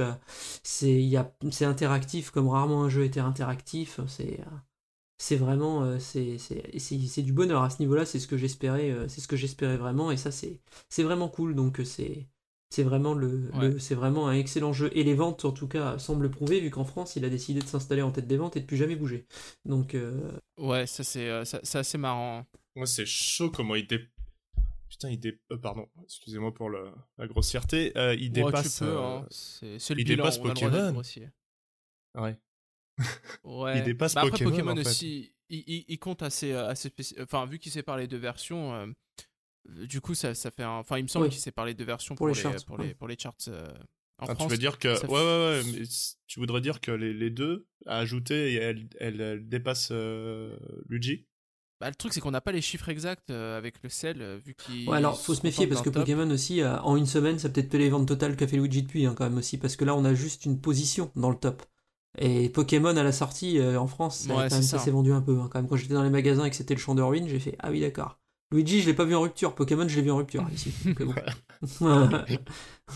ah d'accord. Pokémon qui avait la plus grosse mise en place de l'année. Mais euh, bah, le, le truc cool aussi, euh, bon, on va, on- je vais troller un peu mais avec Luigi's Mansion 3, c'est que d'une part, on a un studio externe euh, de Nintendo qui finit un jeu. Enfin, ça appartient pas à Nintendo, mais qui travaille à Nintendo. Donc, euh, qui travaille pour Nintendo un peu. Euh, donc oui, on a un studio externe qui, qui, qui nous finalise euh, quelque chose, hein, contrairement à, je sais pas, Retro Studio par exemple, ou à Singapour, on sait pas qui sont ces gens-là, mais Ouais, bah, je vais aller voilà. animer un, un topic sur la Xbox, ce sera mieux. Non, et puis, euh, et bah, aussi, c'est un jeu. parce que je pense que. On va faire une petite pause sur, la, sur, sur les GOTY 2019, là, si vous le voulez bien. C'est aussi un jeu qui est bien fini. Et euh, au niveau finition, euh, chez Nintendo en 2019, en tout cas sur les titres développés en externe, ça n'a pas toujours été ça. Enfin, moi, je me suis pris euh, Yoshi's euh, Crafted World, parce que j'a- j'aime bien Yoshi. Bon, ça tournait pas trop mal, mais disons que euh, en portable, ça, pique un peu les yeux. Et euh, en 2K, c'est plutôt joli, mais bon, quand même, il y, a eu, quelques concessions qui ont été faites au niveau graphique. Et puis, bah, au niveau finition, quand tu vois aussi Zelda Link, Link's Awakening, qui est un excellent jeu, hein, pas de souci, mais voilà, les, euh, les, les petits coups de, les petits coups de lag euh, pendant le jeu, ça, ça le fait pas trop, quoi. Euh, Mhm. Quand tu vois même Fire Emblem, pour le coup développé en collaboration avec Koei Tecmo, bah, j'ai adoré le jeu, hein. je reviendrai plus tard, mais niveau finition, bon, c'est. Il y a un côté assez dégueulasse hein, par moment, on va pas se le cacher. Je pense que cette année, en fait, le truc, c'est que Nintendo, euh, ils te l'avaient dit, je sais plus dans quelle conférence actionnaire, c'était mars, je crois. Et il y a Takahashi qui a dit, vous inquiétez pas, tous les jeux prévus en 2019, ils vont vraiment sortir en 2019. Animal Crossing qui a fait la bascule, on va dire, la bascule début 2020, euh, il est dans l'exercice fiscal, il y a une petite subtilité, mais bon, bref, passons. Mais le reste, je pense qu'ils ont rushé, quoi. Je pense qu'ils ont voulu tenir un planning presque intenable. Et euh, déjà, Yoshi se paye le fait d'être, je pense, en accord avec Epic pour le, pour le lire dans l'engine. Donc euh, sur Switch, on sait très bien que c'est pas le moteur de la décennie parce qu'il est ultra gourmand et que la Switch bah, fait ce qu'elle peut, quoi. Là-dessus, et c'est pas. En plus de décider de qu'ils soient en 60 FPS, je pense pas que c'était forcément une nécessité euh, pour un jeu comme Yoshi. Oui, je suis d'accord, je suis totalement d'accord. Là, c'est clair. Fire Emblem, ça a été confié à l'équipe qui fait Romance of the Free Kingdom. Ils sont quand même un peu spécialistes de faire des jeux techniquement quand même un peu dégueu dégueu. Et Nintendo, ça se voit, ils ont pas du tout que- euh, fait une passe de. Est-ce que vous avez déjà joué à Romance of uh, Three Kingdoms sur PC Une fois. Rapidement. Parce que j'aime beaucoup ces jeux, hein, je les fais pas tous, mais franchement c'est dégueulasse, c'est vraiment hideux. Et franchement quand tu joues à Fire Emblem, tu te dis que c'est le meilleur de Three Kingdoms qu'ils aient pu faire dans leur vie, tu vois. C'est vraiment euh, parce que, euh, enfin, euh, les chers amis auditeurs, si vous voulez vraiment voir à quoi ça ressemble, allez voir des vidéos sur YouTube ou des screenshots et vous comprendrez pourquoi Fire Emblem euh, est tel qu'il est. euh, et euh, pourquoi aussi c'est quelque part un peu un miracle. Mais bon, pardon, je t'ai coupé, Citan. Oui, oui, non, mais y a pas de souci. Non, mais Fire Emblem, effectivement, Fire Emblem, tu sens bien que Nintendo a pas foutu une équipe technique derrière à les surveiller, quoi, parce que déjà, sinon, ça aurait pas abouti, je pense, à, à ce truc, quoi, en fait, quoi, au niveau technique. C'est le, j'adore le jeu aussi, je trouve que c'est un des meilleurs jeux de l'année, c'est un des Fire Emblem les mieux écrits depuis quelques temps, et tout. Enfin, c'est, vraiment, vraiment, le système de jeu est cool et tout. On sent bien l'influence, justement, de Romance of the Kingdom, mais alors, par contre, c'est aussi bien que c'est moche, quoi. Enfin, je veux dire, euh, c'est baisé, quoi. Il y a des ralentissements de malade dans un truc vide. Attendez, ça tourne sur euh, Wii 1 votre truc et vous n'êtes pas capable de, vous êtes pas capable que ça tourne correctement, c'est du foutage de gueule quoi. Quand je l'ai vu au départ, c'est la première sensation, j'ai fait non mais là ils se foutent de la gueule du monde quand même. Là je fais c'est pas possible pour un jeu Nintendo. Je fais qu'est-ce qu'a branlé Intelligent System? Alors après quand tu vois dans les crédits que c'est pas Intelligent System, tu fais Ouais. ah oui d'accord, je comprends un peu mieux maintenant quoi parce que Ouais. Mais bon, bah bref, il y a ça, Zelda, comme tu dis. Non, mais là, faut. euh, les mecs de, je sais plus, c'est euh, ouais. je crois, qui a fait le jeu, quoi. Enfin, ouais, non, mais euh, vous avez appris à coder un, un tampon mémoire un jour dans votre vie. C'est quand même complètement taré que ça fasse ça dans un jeu qui ça doit tourner normalement au cordeau. Link Awakening, c'est pas possible. C'est un remake d'un jeu Game Boy, faut pas déconner, quoi. Enfin, il est très beau, mais il y a rien d'exceptionnel. C'est pas Breath of the Wild, le truc, quoi. Donc, euh, c'est incompréhensible que ça se mette à laguer, quoi. Donc. euh, Ouais. Donc voilà. Mm. Donc voilà, donc ouais pour moi. Et ça c'était en tout cas, euh, ouais, comme je suis d'accord avec toi, c'est pas l'année de la finition chez Nintendo, à part bah, Super Mario Maker 2 qui est fait en first party, Ring Fit qui est fait en first party, qui eux sont, je suis d'accord, ils sont euh, totalement nickel par contre. Il n'y a pas de problème. Quoi. Voilà. Tu, tu, tu parlais des, que il n'y aurait pas eu de report en 2019 excepti- excepté Animal Crossing. En fait, euh, chez Nintendo, il y a vraiment qu'en interne qui peuvent se permettre ces décisions. Dès qu'ils ont des partenariats, etc., c'est plutôt rare les... euh, euh, bon, il y avait eu Fire Emblem qui a été euh, Ouais. euh, reporté, mais sinon c'est plutôt rare, je trouve. Euh, euh, Il y a vraiment euh, qu'en interne, et puis bah il y a qu'en interne où les finitions sont exemplaires, hein, et avec entre guillemets euh, l'excep- l'exception récente de Luigi's Mansion. euh, Enfin, je dis exception, c'est comme si tous les autres jeux Nintendo en partenariat étaient horribles à regarder. C'est pas le cas, ou techniquement euh, horribles. Mais euh, il y a un degré de finition euh, en interne qui est bien plus euh, abouti que forcément des jeux conclus avec des, des Ouais, et encore, on euh, n'a même pas parlé de Pokémon encore. Parce que là aussi, il y a des choses à dire. hein. Oh là. Je vais Ouais. m'en occuper. Mais euh, ouais, bah, du coup, euh, du coup, vu qu'on a commencé à parler de Fire Emblem, si, si vous voulez bien, moi j'ai envie de parler quand même de ce jeu parce que euh, pour moi ça a été une surprise et bah, un jeu marquant de 2019. Et euh, je sais qu'il y a beaucoup de gens qui, qui, qui aiment pas trop la, nouvelle formule, mais euh, j'ai trouvé qu'ils ont réussi vraiment à faire quelque chose d'intéressant avec. Euh, Peut-être et sûrement euh, grâce à son écriture qui est vraiment, euh, alors, je dirais pas exceptionnelle, mais euh, remarquable quelque part parce que euh, parce que je m'attendais pas à ça vraiment de, de la part euh, d'un jeu Nintendo ni même d'un Fire Emblem et euh, pour moi ouais, ça a été vraiment un jeu qui a marqué euh, mon année 2019 et c'est assez bizarre parce que euh, j'attendais beaucoup Astral Chain et j'avais pris un peu Fire Emblem quelque part en attendant. C'est à dire que je jouais un peu à Mario Maker.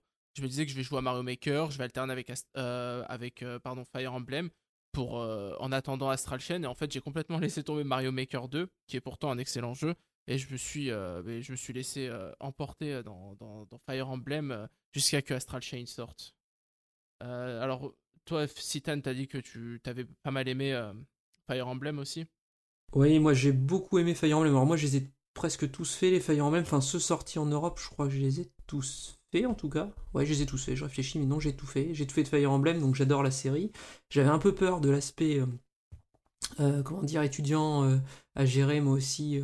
On va dire euh, université, machin, relations sociales, un petit peu de, comment dire, de, de, de date simulator euh, Mhm. également. Mais euh, en fait, non, ça passe très bien. C'est pas du tout intrusif autant que je le pensais. C'est même plutôt agréable parce que les dialogues, je l'ai vécu un peu. Alors, je suis un peu fan de RPG. Je l'ai vécu un peu comme un Suikoden en fait. Quand je revenais dans le château, les mecs te- ou les nanas te racontent ce qu'ils ont vécu Ouais. par rapport en fait à la bataille, leur point de vue, l'évolution par rapport à ça. Et en fait, ça, c'est juste euh, du ciment pour que ça se passe mieux en fait à ce niveau-là, pour que ça se passe bien dans ton, euh, comment dire, dans ton, euh, euh, dans ton, dans ton lycée, comment ça se voit par rapport à ton scénario, par rapport à ton background, par rapport à ton, à ton envie d'avancer. Et tu vois qu'en fait, des personnages se construisent au fur et à mesure. Et là-dessus, ce Fire Emblem, au niveau de la construction des personnages, il est largement au-dessus de tous ceux qui sont sortis Ouais, auparavant. clair. Avant, la construction des personnages, il y en a certains, honnêtement, c'était écrit comme peut être écrit à la base un animé, mais hyper basique, quoi, en fait. hein. Donc c'était pas, c'était pas la folie. Mais là, c'est vraiment mais, beaucoup mieux à ce niveau-là. Sans compter qu'après, le jeu est solide sur le plan tactique, un petit peu moins sur la gestion de la difficulté. Je trouve par moments, euh, il y a des craquages au niveau de la difficulté sans trop de raison.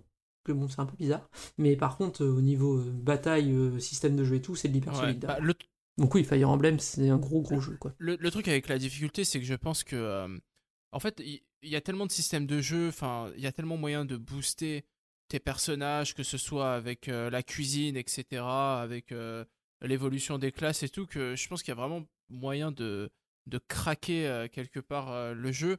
Et c'est ce qui, peut-être, je dirais pas justifie, hein, mais explique ce déséquilibre de difficulté, parce que ouais, c'est vrai qu'il y a vraiment des pics, il y a des moments, c'est vraiment en dents de scie. Et c'est même pas justifié par, par comment dire, un level design qui, qui va te challenger ou quoi que ce soit. C'est juste que les mecs ont complètement craqué. T'as des unités qui pop en plein milieu d'une bataille alors qu'il n'y a rien qui te laisse penser que ça va arriver. Euh, les mecs arrivent par devant, par derrière. Enfin, tu te dis, euh, bon, ok. C'est-à-dire que limite, si t'es pas au courant, euh, bon. Il y a aussi le rewind, j'avais oublié de préciser. Il y a le fait que tu puisses revenir quelques actions en arrière qui fait que, bah, même quand t'as des pics de difficulté, tu peux te dire, ah, j'ai raté ces mouvements, bon, bah, je vais revenir en arrière. Mais, euh, mais bon, ça reste quand même un jeu, euh, comme tu as dit, assez, solide et euh, euh, vraiment intéressant à faire. Que je recommande à tous les amateurs de, de, Tacticals. Ouais, et puis surtout, euh, Fire Emblem, c'est Fire Emblem. Si tu as le malheur de jouer comme moi, savoir mort définitive, difficile, et je refuse de perdre une unité, Ouais. ouais, c'est compliqué quoi. Après, ça, c'est. Alors, c'est une manière de jouer à Fire Emblem que vous jouez, c'est- j'aime beaucoup ça, moi, à la base, de le faire comme ça.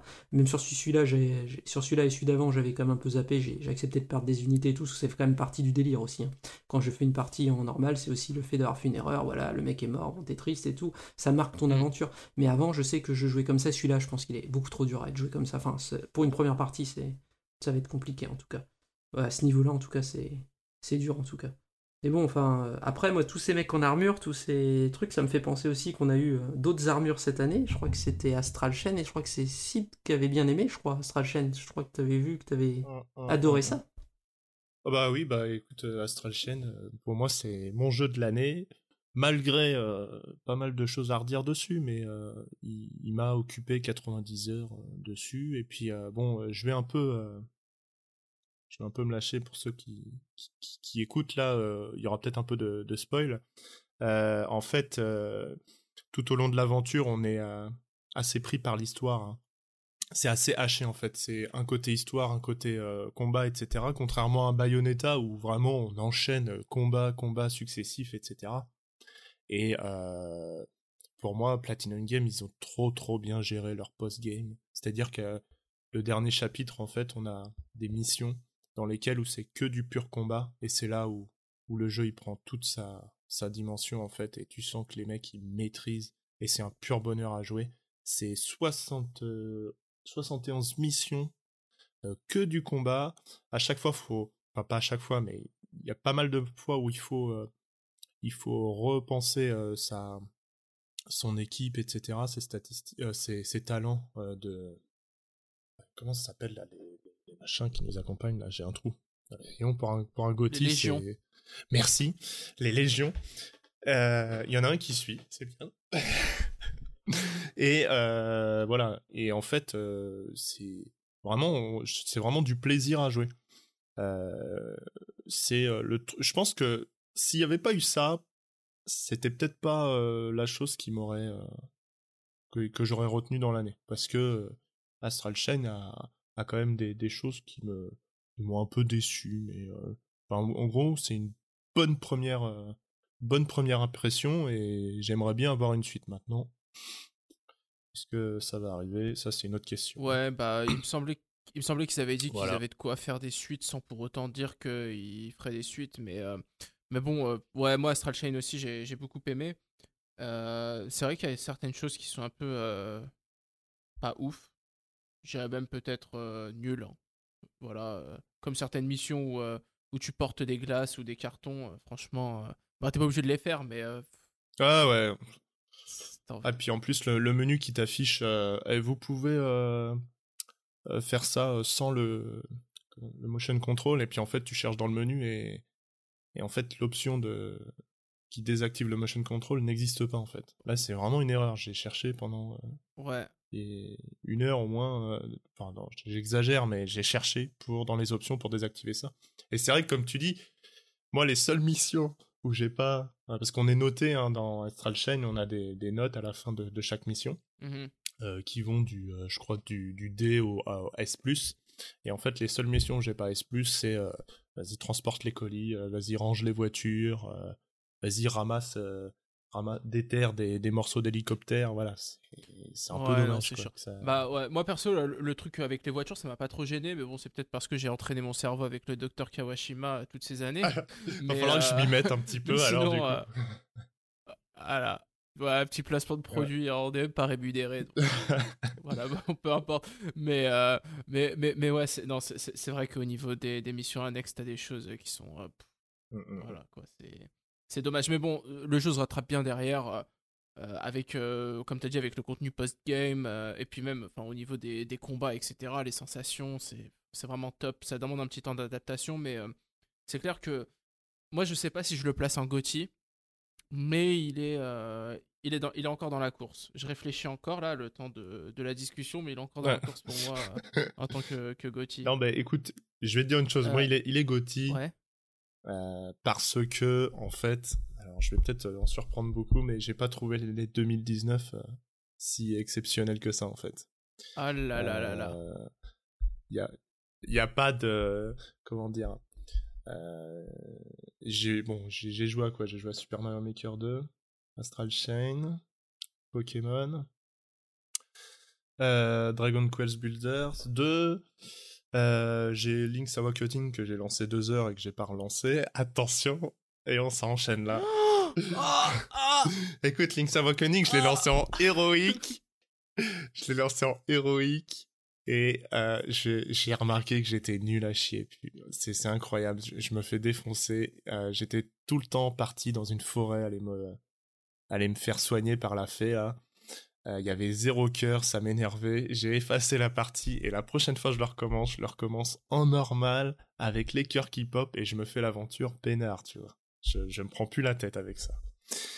Et euh, Oh là là, ça va charrier. alors, ça va euh, charrier. alors, Non mais voilà, mais comment voulez-vous qu'on Alors- tienne une réputation non, en fait, je dis que c'est pas une année exceptionnelle, mais il y a eu des très très bons jeux. Euh, je pense qu'il y en a que, qui sont sortis que je vais acheter euh, en 2010, en 2020, pardon. Comme euh, Luigi's Mansion, je pense que je vais l'acheter. Euh, Fire Emblem également. J'attends de voir euh, ce que ça va donner, la donne, là. Ce qu'ils ont prévu. est- Enfin, je dis la donne. Euh, le gros DLC, euh, j'ai l'impression que ça va être un add-on à la, à la Ouais. Xenoblade. Et je les attends au tournant là-dessus. Euh, mais voilà, il y a eu des très bons jeux, mais pour moi, il manque un, un truc qui met tout le monde d'accord. C'est-à-dire que il y a pas de, j'ai pas l'impression qu'il y a un jeu qui met tout le monde d'accord cette année euh, de, de, de, de tous les côtés en fait. Euh, même Luigi's Mansion 3 n'a, il est très très bon. hein, il n'a pas forcément convaincu tout le monde, mais bon. Et puis, euh, donc moi j'attendais plus un, un gros jeu style Super Mario Odyssey ou un truc comme ça, quoi. un gros truc de, de Nintendo en interne. Et euh, à part Mario Maker 2, euh, ben, on n'a rien eu. Ring Fit Adventure. Oh Pa- euh, Pardon. Ring Fit Aventure, non mais qui est sûrement un très bon jeu.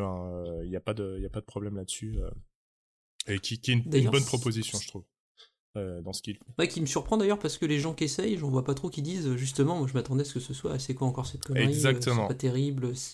Et en fait, pas du Ouais. tout. Les gens trouvent que c'est vraiment bien. Ça je suis surpris. Alors, moi je trouve que c'est bien, mais je suis surpris qu'il y ait une, un- devenir une acceptation aussi forte autour d'un jeu aussi, quand même, dire atypique, quoi, pour le coup. Bah, je trouve que c'est un jeu qui, comme, comme tu l'expliquais, qui prend bien par la main.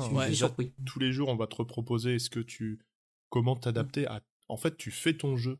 Une Fit Adventure tu fais ton jeu. C'est ça qui est on te dit pas euh, bon bah allez on va te faire de la muscu etc euh, puis tu vas y faire autant non tu, tu, tu fais ta propre aventure en fait. Et c'est je pense que ça prend les gens par la main et c'est c'est ce que les gens apprécient.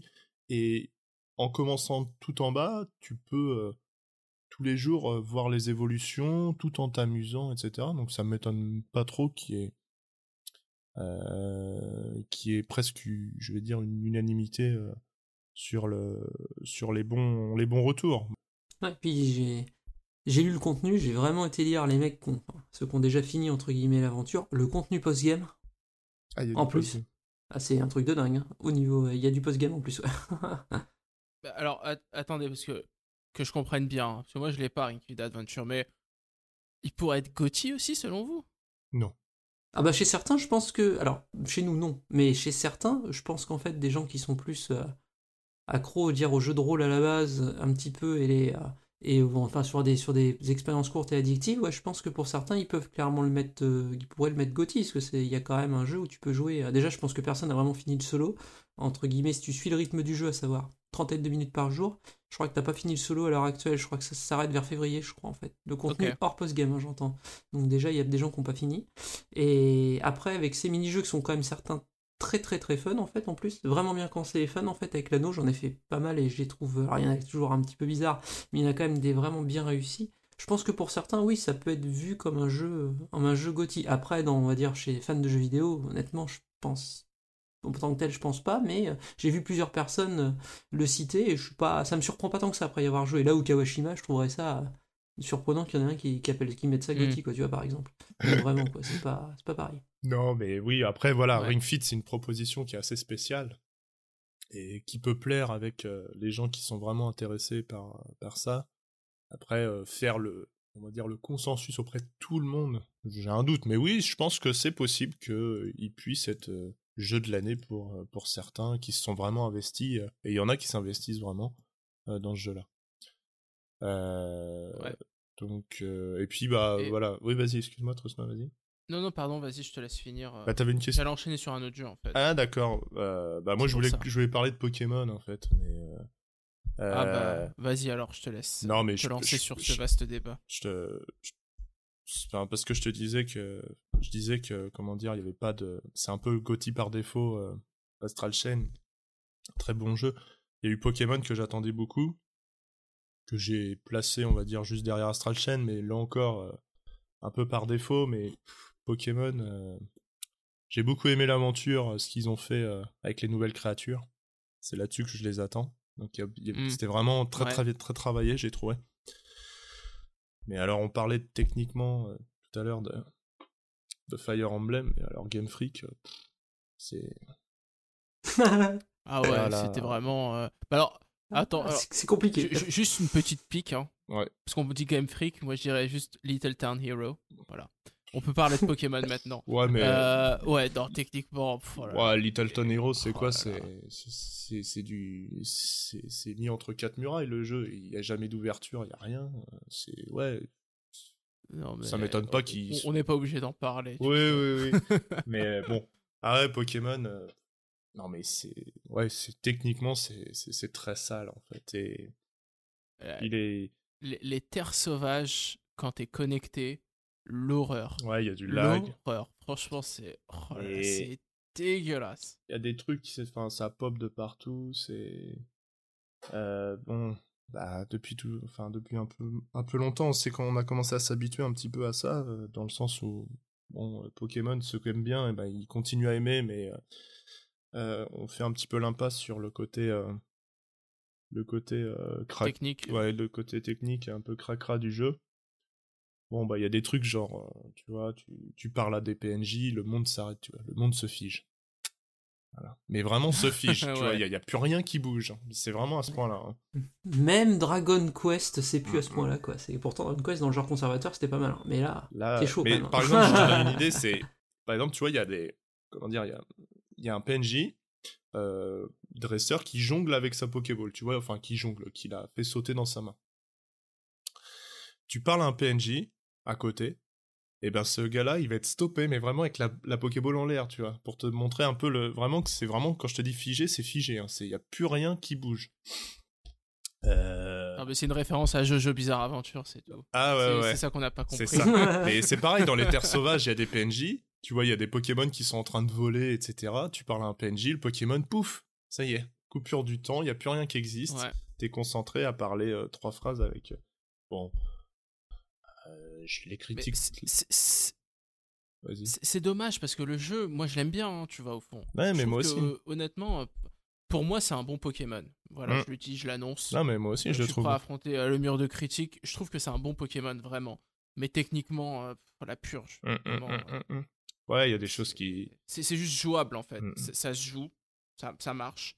T'appuies sur A, ça fait A. Voilà, t'as pas de problème à ce niveau-là. Euh, bon, encore heureux, parce que ça reste quand même un RPG, mais euh, au- au-delà de ça, c'est vraiment. euh, non, j'ai quand même l'impression que chez Game Freak, en fait, ils sont complètement, en fait, régulièrement dépassés, en fait, parce qu'ils suivent un rythme, une cadence infernale avec Pokémon d'un Pokémon par an, et que vu que les remakes, c'est même eux qui se les tapent, en fait, ils pourraient le confier à des studios extérieurs, tu vois, par exemple, de remaker les vieux Pokémon. Mais en fait, c'est eux qui les remake. Ouais. Je dis pas de bêtises Ouais, je, crois, je crois bien que c'est eux. Et du coup, il y a que les spin-offs qui sont confiés des fois d'autres équipes. Mais les... Et du coup, c'est un jeu par an, de plus en plus exigeant techniquement. Alors quand c'était des jeux 2D Game Boy Advance ou DS, ça passe. Mais depuis qu'on est arrivé un peu à la 3D sur 3DS, tu sens bien qu'il patine quoi. Déjà, il Ouais, patinait ouais. sur 3DS. Sur mais 3DS, alors là- c'était assez Ouais. pas et terrible. Là, je pense que soit faut recruter massivement, soit faut accepter de faire un split. Quoi. va falloir à un moment qu'il y ait une année sans Pokémon entre guillemets fait par Game Freak. J'entends pas, j'entends bien pas de jeu Pokémon tout court, mais un jeu Pokémon fait par Game Freak pour qu'ils se mettent au moins à la page avec un moteur qui, qui fasse le minimum du job. Quoi. Parce que là, c'est- il y a des moments, c'est même plus minimum. euh, Donc euh, un Pokémon par an, on, en, on chaud, souvent un. Pokémon par an, en fait, c'est arrive que c'est arrivé depuis que Soleil et Lune, en fait. Il y a eu Soleil et Lune, Ru- le remake Ruby Saphir, après il y a eu Pokémon Let's Go, et puis là aujourd'hui on est à Pokémon épée. Et moi je pense que cette année il y aura pas de Pokémon en fait. Je pense pas. là, t'es optimiste, je pense. Quand Ah, même. je pense qu'il y en en aura pas. Même euh, un remake, etc. Je, je pense que je les vois pas. Je, je le vois pas cette année. Mais Ah, bon. on peut en reparler On euh, en pour les perspectives, euh, si vous voulez. Ah oui, oui, oui. Donc voilà, après Pokémon, ça reste. De toute façon, c'est vers avril-mai généralement qu'on est au courant, je crois. Ouais, c'est ça. Ouais, c'est. euh, Ah, c'est réglé ouais, comme ouais, du papier à musique, ouais. hein, The Pokémon Company. Mais hein, il, c'est- il- il- il- il me semble que pour épée et bouclier, on avait eu un direct euh, en début d'année. Hein. Enfin, pas un Pokémon, ouais, un Pokémon direct, il me semble, on l'avait eu euh, en février ou quelque chose comme ça. euh. Je sais plus. Ouais, ouais, il me semble qu'on l'avait eu en février. On avait eu en février avec. euh, ils avaient montré les starters et ils avaient annoncé le nom euh, épée et bouclier. euh. Donc bon. On... Après, voilà, si c'est une version plus, euh, là pour le coup, je pense que. Enfin, s'ils prévoient une version plus pour cette année, je pense pas qu'il ferait, il ferait une annonce aussitôt. Là, c'était assez exceptionnel, je pense. Mais bon, peu importe. Voilà, et puis une dernière chose, c'est juste que pour, plutôt dire euh, que même si pour moi c'était pas une année exceptionnelle, je reconnais qu'il y a eu quand même des très bons jeux et que je me suis quand même bien amusé. Ouais, y a pas, c'est pas non plus une critique pour dire que c'était une année à chier. hein. Bien au contraire, peut-être mieux en termes de diversité euh, que, 10 que 2018. Ouais. qui, euh, Et puis encore une fois, enfin bon, encore une fois, ce planning euh, géré par Nintendo où on, on cale tout à la fin de l'année, c'est un peu agaçant quoi. Ouais, c'est- c'est- c'était. c'est c'est vrai que bon, on a eu un, un début d'année assez, assez vide euh, d'un point de vue euh, Nintendo. Après, bon, heureusement quand même, il y avait les indés parce que euh, bon, je sais pas si vous, êtes. Enfin, je, je crois savoir que vous n'êtes pas hyper fan d'indés, mais moi j'avais quand même pris pas mal de plaisir à jouer à des jeux comme bah, Downwell qui Mhm. arrivait en début d'année sur, sur Switch. Il y avait eu Baba Is You, Baba Is You qui est excellent, enfin vraiment. Mm, pour moi, ça serait le GOTY si j'étais pas aussi bête. Parce que j'ai beau faire du euh, programme d'entraînement cérébral, Baba Is You, il m'a séché. Cérébralement, il m'a séché. euh, j'ai des neurones qui ont cramé. euh, vraiment, c'est. Et, et franchement, le concept et tout, Ah c'est mais fou. moi je le vois, c'est super vrai bien, enfin vraiment. que- Mm, Il a l'air super ce jeu. et- Allez-y, hein. Bah, moi j'attends une boîte. tu vois, c'est un peu. Là c'est moi qui suis bête, tu vois, dans Ouais. l'histoire. C'est que il y a des très bons jeux, euh, mais que je découvre aujourd'hui, tu vois, comme Céleste que je découvre aujourd'hui en 2020, Euh, fin 2019-2020. Il il- y, avait aussi Wargroove que j'avais euh, que j'avais pris euh, pour meubler, qui, était qui est sorti aussi euh, en 2019, qui est assez sympa hein, au niveau tactical, même si pour moi c'est pas. voilà, c'est sympa, mais sans plus, quoi. Ça a été vraiment sans plus, ça je le, je le mettrai pas en GOTY, loin de là, mais voilà, pour les gens qui, à qui Advance Wars manque, ça peut faire un, un petit palliatif en attendant. Mais oui, tu disais en termes de diversité, on a eu plein de choses. Donc bon, évidemment, euh, il y a les indés comme d'habitude, mais euh, je trouve quand même que ça a été une année qui a été marquée par le RPG. Et euh, plus particulièrement le RPG japonais, parce que bon, on a eu la sortie du très attendu Dragon Quest euh, 11, version Switch, version Oui. ultime. Oui, Mais Oui, oui, oui, oui, oui, on oui. s'est aussi tapé tous les Final Fantasy qui sont revenus, enfin tous, pas tous, mais euh, 7, 8, 9, 10, 10, 2, 12, euh, qui, sont, euh, qui sont revenus, euh, sans compter euh, les Chocobo, le donjon Chocobo, là, ou je sais pas quoi. Et bon, il y avait le Crystal Chronicle qui devait arriver, mais lui, il a été repoussé. Au niveau JRPG, bah, tu l'énonçais au début, si on avait eu Tales of Vesperia. Mm. Euh, on a eu, bon, je, je le place celui-là parce que euh, il est cher à mon cœur, mais euh, ça reste un, un peu anecdotique. Mais il y a eu aussi le Sega Aegis Fantasy Star qui est arrivé en termes de JRPG. Et puis, euh, en fait, c'est pas que le JRPG, puisqu'on a aussi euh, du, du, du RPG un peu plus occidental, comme euh, The Witcher 3, hein, celui qui ne pouvait euh, jamais être porté sur Switch, hein, ce qui paraît. Bon, bah voilà, il est là. hein. Et euh, The Witcher 3, il y a aussi euh, des computer RPG, ce qui est assez, euh, assez surprenant sur, euh, sur une console Nintendo et sur Switch. euh, des jeux tels que Divinity Original Sin 2, euh, Pillars of Eternity, euh, etc. Donc, euh, ouais, il y a eu pas mal de diversité, pas mal de jeux occidentaux qui sont arrivés enfin sur, euh, Switch, euh, mais, aussi, mais quand même beaucoup, beaucoup, beaucoup d'RPG. Et bah, c'est pas prêt de s'arrêter apparemment, puisqu'on va avoir Tokyo Mirage Session là, qui, arrive ce mois-ci en janvier. Du coup, vous, est-ce que vous avez plongé un peu dans, ce, torrent de RPG sur Switch ou vous avez été plutôt en retrait ou intéressé par d'autres propositions? Je sais pas, toi, Citan, ça fait longtemps qu'on t'a pas entendu. Moi, euh, particulièrement, de ce qui m'a intéressé cette année dans les RPG, je suis, alors, je suis en train de le faire. Je l'aurais pas du tout, je l'ai pas pu le finir faire en 2019 parce que c'est compliqué au niveau timing. Il y avait beaucoup de jeux. Et moi, ce que j'ai adoré, là, c'est Dragon Quest 11 que je suis en train de faire, justement, Ah. parlant de RPG. Et, et ben là, et ben là, Square Enix, là, ils ont fait en fait ce que j'appelle, c'est comme ça que j'aurais vu qu'évolue un RPG, on va dire, dans sa formule la plus traditionnelle possible, RPG japonais bien sûr, de manière modernisée. C'est vraiment, mais c'est du caviar à parcourir, quoi. C'est écrit du- avec une finesse. euh, je- quand je vois que ça se touche à côté, sur des fois sur l'écriture de Witcher 3, pardon, mais euh, il y a des moments. euh, non, là c'est pas possible. Là c'est fait finement, Ah. T'enlèves tout, t'enlèves toute la couche manga de Dragon Quest. Forcément, affichage manga comme Witcher pour avoir une couche plus Heroic Fantasy. hein, c'est chaque jeu choisit son truc Mhm. de Dragon Quest, mais la manière dont c'est écrit, la manière dont l'émotion est passée en quelques phrases, mais de manière intelligente, une mise en scène vraiment posée, calme, en fait, à ce niveau-là, Dragon Quest, c'est vraiment c'est de la perle d'écriture à chaque fois. Puis là, celui-là, il est particulièrement bien écrit. quoi. C'est vraiment Est-ce que c'est impressionnant à est-ce- ce niveau-là. Est-ce que c'est ton premier Dragon Quest? Oh non, j'ai fait le 8, euh, 5, euh, je, je me remets dans la tête, hein, 8, 5, 9, Et j'ai dû faire le 4 aussi. Oui, le Ok. 4 sur DS. Voilà, c'est ça. 4, 5, euh, 8, 9. J'ai pas fait le 7 parce que j'ai pas eu le temps sur 3DS. Ça fera un de mes jeux que j'aurai à faire après. Parce que je sais qu'il est très bien écrit, mais plus redondant. Ça, je le sais par contre dans la progression. Ouais, il est super long. Mais là, Dra- ah, il est super long. Et là, Dragon Quest 11, en plus, le système de combat, moi je joue en dur, hein, parce que là, en facile, c'était vraiment la balade, hein, par contre. hein, mais en Ouais. dur, c'est normal, on va dire. Et c'est hyper agréable. On peut switcher les persos à la volée. euh, ceux qui sont dans l'équipe de réserve viennent dans l'équipe de base. Alors ça, c'est hyper agréable. J'ai pas eu ça depuis longtemps dans un RPG. C'est pas re- retaper un menu pour euh, hors de combat pour refaire l'équipe parce que t'es en train de perdre. Donc tu, tes persos sont morts, t'en mets un vivant et c'est parti, on repart. Ah, Là-dessus, c'est vraiment. C'est un peu comme Final Fantasy X ou pas? Je sais pas si tu Ah, as Final. Fantasy, soit je l'ai fait. Ouais, ouais, Ouais, si, je te si. parle au niveau de la je te parle au niveau de la rotation des personnages. Euh, oui, tu peux voir ça, tu peux voir ça comme ça, sachant que Dragon Quest, l'équipe se construit quand même beaucoup plus vite que celle de Final Fantasy X par contre. L'équipe est construite de manière beaucoup plus rapide en termes de, de groupe en fait. Dans Dragon Quest, euh, là j'en suis déjà à 6 personnages en 13 heures, ça va vite quoi en fait. Après Ouais. je pense que le groupe est figé après, mais ça va, celui-là il va vite hein, comme Dragon Quest à ce niveau-là, mais c'est c'est bien. hein. Esthétiquement, c'est superbe. La version Switch bah, a fait le café. hein. Tu vois bien que par moment, ça descend 720p sur l'open world pour que ça tienne le framerate. Mais bon, c'est pas extrêmement gênant. C'est un jeu qui est simple dans ce que ça affiche. Donc ça, ça passe. Je veux dire, la technique, c'est vraiment pas un problème. Les musiques orchestrales, heureusement qu'elles sont en orchestral parce que Sugiyama et ses boucles d'une minute 02, là par contre, le vieux, faut vraiment le changer parce que là, c'est plus possible. quoi. Enfin, là, sur celui-là, c'est vraiment, il y a des moments, c'est genre. Mais par contre, ça fait 14 fois que tu mets cette musique dans le jeu en, en 12 heures là quand même. euh. Ouais, non, mais. euh, Puis il y a des moments, tu sais plus si tu l'as entendu dans Dragon Quest 11 ou dans un vieux Dragon Quest, parce qu'effectivement, il y a des reprises des anciens, des fois c'est juste une adaptation. Là où je le trouve moins bon, c'est qu'il il en fait trop dans l'aspect euh, épique orchestral, C'est trop, quoi, en fait. Là, par contre, c'est trop. Là où dans les thèmes intimistes de quelques cinématiques, il est exceptionnellement bon, quoi. Là, s'il y a des moments et des musiques, elles sont vraiment sublimes, quoi. je- je crois. Et il y a des moments... Pardon, je, je crois, je crois que la composition, ça s'est passé. euh, il avait une équipe et il y a des moments, je crois, il leur juste, juste fredonnait une mélodie et les mecs devaient broder autour de ça. Enfin, c'était. Je crois que ça a été assez, euh, assez difficile pour l'équipe euh, au niveau. Ah ouais, euh, c'est épique, hein, je crois, la compo des Dragon Quest 11. Ouais, je crois que les mecs, c'était genre, ah, voilà, c'est ah là là là, et maintenant tu te débrouilles. Ouais, c'est ça. Ah ouais, c'est chaud par contre, ça, quand même.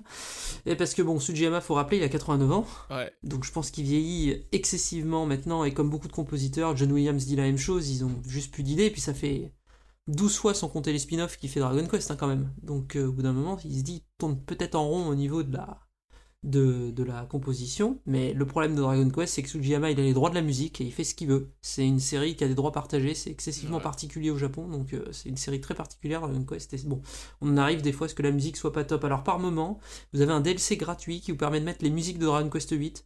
C'est c'est bien, vous changez de temps en temps à la volée, c'est pas gênant vu que ça reste un style musical qui est extrêmement similaire, vous perdrez pas la couleur musicale du jeu en fait, surtout Ouais. sur l'open world, enfin sur l'open world, sur la map. Alors après, c'est Dragon Quest, ça se trimballe un petit peu son historique, c'est-à-dire bah, les bruitages des menus c'est de la NES, hein, ça ça changera jamais. Euh, les euh, les l'open world c'est pas un open world, c'est des grandes zones. Alors moi ça me convient parfaitement, mais c'est des grandes zones ouvertes. Là où c'est un peu plus gênant, c'est que des fois il y a des murs invisibles pour rien, mais bon c'est sa construction qui a été faite comme ça. C'est pas non plus. euh, J'en ai lu certains que c'était plus possible en 2019. Moi je vais vous faire la liste de ce qui est plus possible en 2019 avant les murs invisibles de, trois endroits de Dragon Quest. Ça va être violent, hein, par contre. hein, Genre, rien qui se paye des purges de RPG avec des menus habitables, je trouve que c'est mieux de se payer 2-3 murs invisibles et pas 4 heures dans les menus à savoir euh, à chercher des options que tu comprends pas ou des assemblages. Bonjour le menu des potions de Witcher 3. Ouais. Donc, euh, c'est genre de trucs comme ça pour moi qui sont en ergonomie qui sont pires. Tout ça pour un gameplay Mais absent, ouais. hein, mais bon. Voilà, j'ai Ouais, en fait, tout ça pour un, pour un gameplay des combats nul à chier en plus. Donc voilà, quoi. heureusement que l'écriture est pas trop dégueulasse et que visuellement c'est correct. Quoi. Mais. On va se calmer quand même. hein, Ah bah, je pense que là, je vais me faire tuer par les- hein. Alors, Par les fans de Witcher 3. di- disclaimer, Mais- j'adore Witcher 3. Voilà, je le dis. J'en ai fait problème. 10 heures euh, sur PS4 et j'avais envie d'étouffer les gens qui m'avaient conseillé de faire ça. Mais bon. Euh, du coup. J'ai euh, joué qu'au 2 et j'ai joué qu'au 2 et la- le gameplay m'a vacciné. Ah non, t'as joué au pire. Ah bah, ça te vaccine, hein. Alors, le 2. C'est le au pire des Bon, tous. euh, petit aparté, mais bon, voilà, on s'en fout, on est dans une discussion. Le 2, j'ai modifié ma sauvegarde sur PC pour être euh, super craqué parce que ça me saulait les combats, mais ça me saoulait. Ouais, t'as mis le God Mode. Je Ah voulais bah ouais, juste voir la fin, quoi. C'est tout. Je voulais faire mes choix, Ouais, importer ma sauvegarde, enfin avoir ma sauvegarde pour plus tard Witcher 3. Mais bon, bref. Euh, ouais, dans Dragon Quest euh, 11 euh, Switch, euh, bah, ils ont pris le temps. hein. Ils ont pris le temps, mais on voit que quand tu prends le temps et que tu fais les choses sérieusement, Mais quel contenu par contre, Ouais. quel contenu, qu'est-ce que c'est riche, qu'est-ce que c'est fin de plein de petits détails dans les maisons. Enfin, visuellement vous allez retrouver des fois des, des, des- des éléments 3D qui se répètent, mais c'est jamais agencé exactement pareil. Il y a des persos qui font des trucs, les PNJ sont quand tu les regardes, t'as l'impression qu'ils sont tous différents. Alors c'est une impression, des fois ils changent la couleur des cheveux et tout, mais c'est avec le style de Toriyama, ça passe tellement bien. T'as l'impression que tout le monde est unique, à son caractère. Enfin c'est Ouais. à ce niveau-là, c'est vraiment bien. Tu fais un événement, tu reparles à tout le monde, tout le monde dit des choses différentes, euh, de différentes des heures, des heures du jour et de la nuit, ils sont pas au même endroit dans la ville. Enfin, c'est.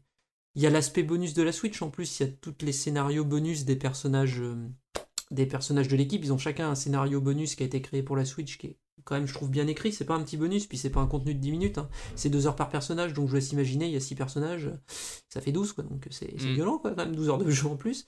Vous avez tous les passages en 2D qui sont à Chronopolis, c'est-à-dire qu'en fait, vous avez un moment dans le jeu, alors, léger spoil, mais c'est pas vraiment un spoil, vous pouvez rejouer à des passages d'anciens Dragon Quest en 2D, en fait. Là, vous jouez en 2D Super Nintendo, euh, chiadé, c'est vraiment chouette, hein, la 2D est super chouette, quoi. Les combats sont pas absolument pas du tout animés, mais bon, ça c'est Dragon Quest en 2D, mais au niveau de la 2D, de ce que vous, vous avez visuellement dans les, dans les mondes, plus la musique, c'est génial, c'est un super bonus pour les fans. euh, C'est vraiment super bien. Vous pouvez jouer au jeu intégralement en 2D aussi. Dragon Quest 11 est jouable intégralement en 2D, ce qui le rend plus court à mon avis parce qu'il y a une notion de distance sur le- les maps qui sont à mon avis plus courtes, mais qui est quand même vraiment super bien. Enfin, puis en plus, tu supprimes toutes les animations, etc.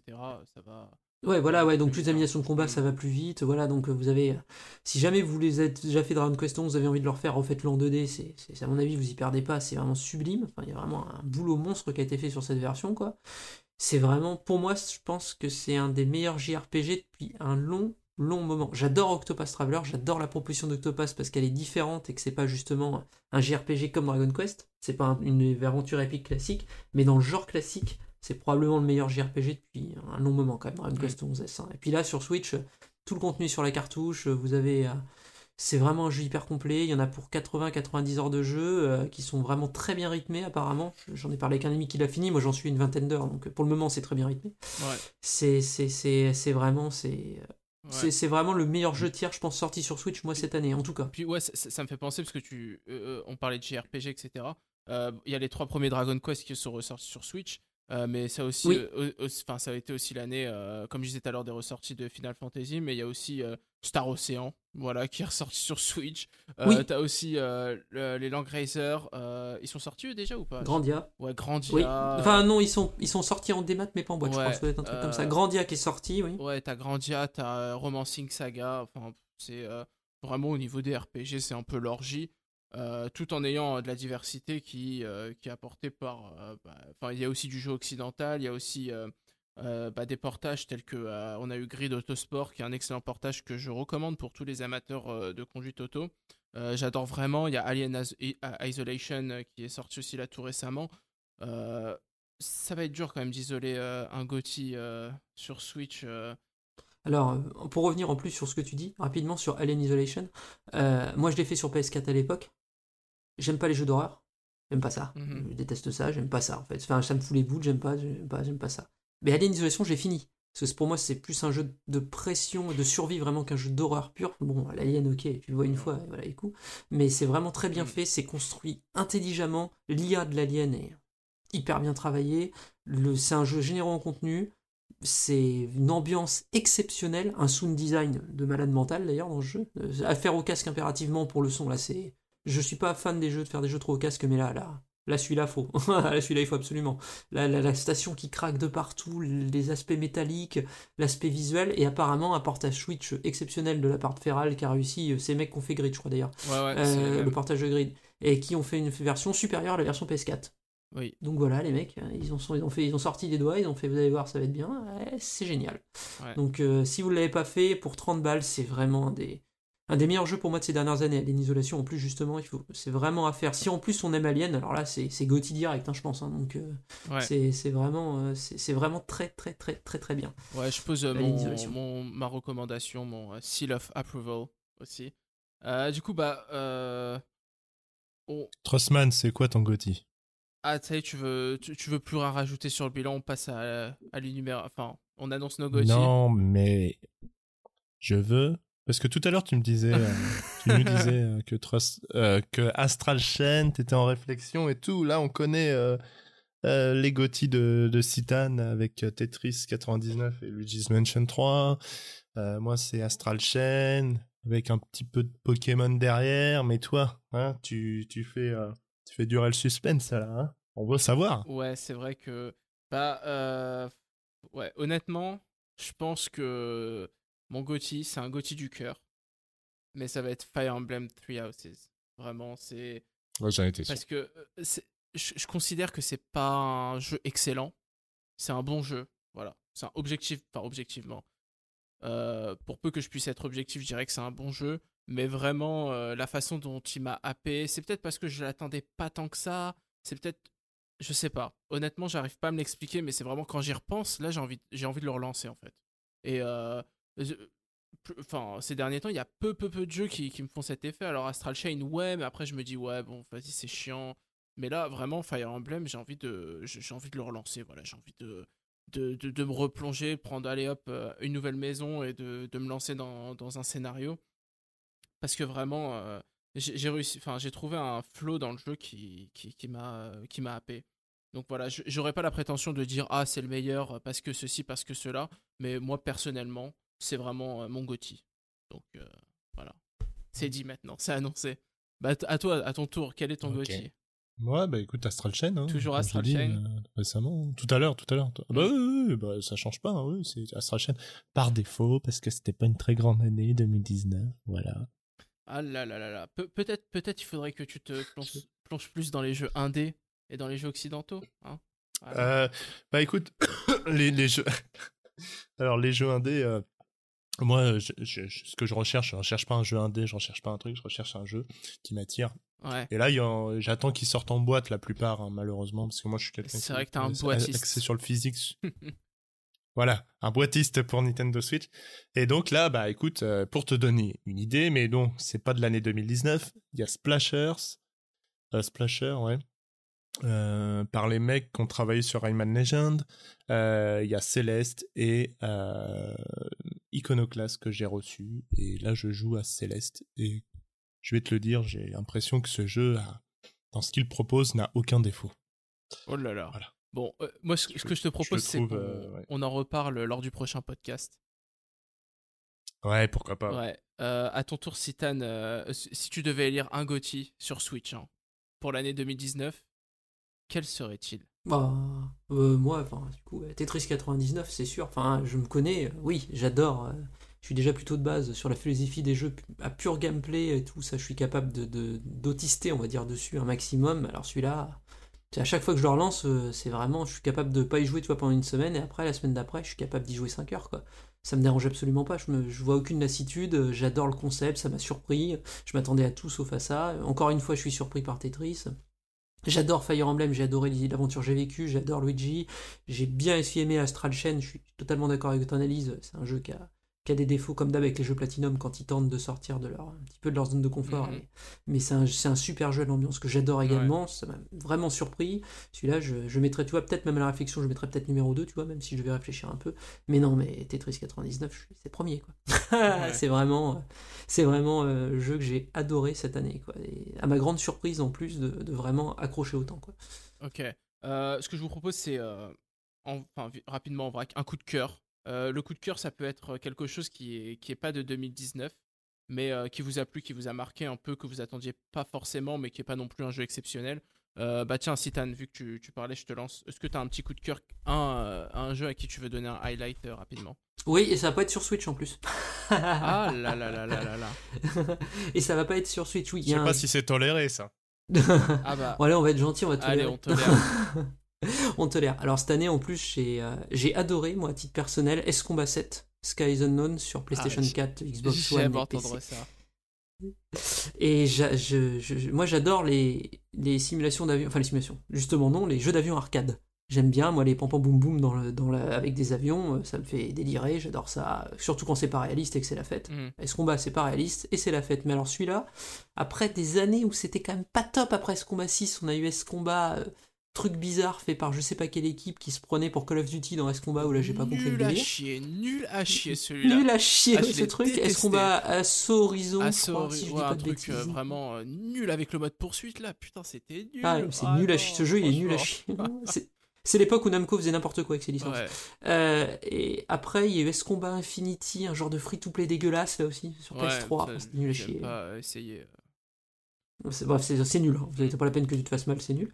Et S-Combat 7, Dallas, c'est le grand retour. C'est S-Combat dans sa formule avec un scénario grandiloquent pour rien. Enfin, c'est S-Combat, quoi.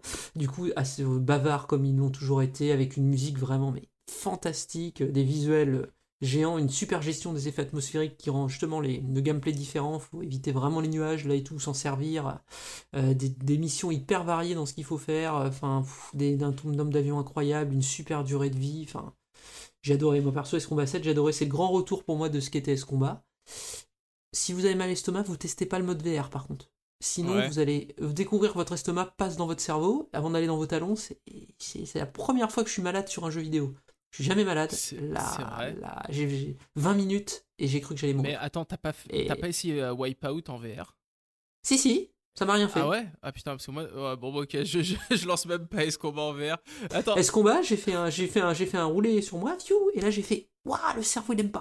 Ah là là du coup, là non, c'est pas bien. ok. Mais bon, au-delà, au-delà de c'est un bonus, un mode VR, c'est trois missions. Donc c'est un bonus, mais par contre, c'est vraiment.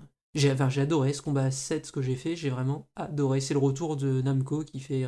Après Soul Calibur 6, qu'ils avaient très réussi euh, aussi, là, c'est ce combat 7, c'est le grand retour des séries historiques de Namco, et c'est. Ça m'a vraiment fait un gros coup de cœur, parce que je me suis, quand j'ai lâché, je me suis dit, ah, si c'est pourri, là, je vais vraiment être deg. Et pas du tout. Bon bah, Donc voilà. il faut leur confier Star Fox hein, maintenant. Et remarque, oui, enfin non, on leur a confié une fois, ça a pas donné quelque chose de terrible. Hein, donc, ah, oui, c'est, ah oui, euh, c'est vrai que ça a été. Oh là, bon, allez, on passe. Euh, à, On passe. À, ton tour, Sid, est-ce que t'as un petit coup de cœur, que ce soit sur Switch ou sur un autre euh, support, euh, que, dont tu t'as envie de parler euh, bah, ça sera que sur Switch parce que moi, je n'ai que la Switch comme console. Ah là là. donc, ça sera que sur Switch. Eh oui, eh oui, je suis, euh, je, je n'aime pas les autres supports. Non, je plaisante, bien sûr. Mais en ce moment, j'ai que la Switch. Donc, pour moi, c'est euh, un jeu de 2018 euh, que j'avais pas eu le temps de faire en 2018. Et c'est Valkyria Chronicles 4. Ah, euh, qui pour qui pour moi bah, pousse le le jeu le jeu du RPG enfin le tactical RPG à sa façon vraiment j'ai bien aimé quoi c'est tout est Ouais, tout est bien fait c'est joli c'est on se plaît dans les batailles ça évolue c'est un peu voilà le entre guillemets le Fire Emblem de à la sauce Sega et euh, j'ai adoré la proposition voilà j'ai pas enfin j'ai pas grand chose à dire dessus si ce n'est que c'est un c'est un jeu qui euh, si euh, j'y avais joué en 2018 il aurait été probablement euh, mon jeu de l'année ouais, bah c'est un jeu Sega, donc je suppose que si hein, ça te fait plaisir, hein, on connaît ton. on, on sait pour qui tu roules en réalité. Voilà. Euh, Ah non, c'est que j'ai, j'ai beaucoup aimé Sega quand j'étais plus jeune. Maintenant, faut être sacrément accroché pour être fan de purement de Sega. Là. Faut avoir vraiment des. Faut avouer qu'avec toutes les conneries qu'ils font, faut vraiment être fort de mentalement. Surtout si t'aimes Sonic, je pense que t'as été mis à rude épreuve. T'as subi, t'as subi, t'as subi, t'as subi le, le supplice quoi depuis quelque temps quand même. Les fans de Sonic, les pauvres, clair. ils doivent être, ils doivent être morts avec Mais, mais c'est vrai que. Non mais en plus oui. euh, Ouais, Valkyria, moi, c'est c'est- c'est- c'est- c'est une série que, qui est dans mes jeux à faire. Le 1 et le 4.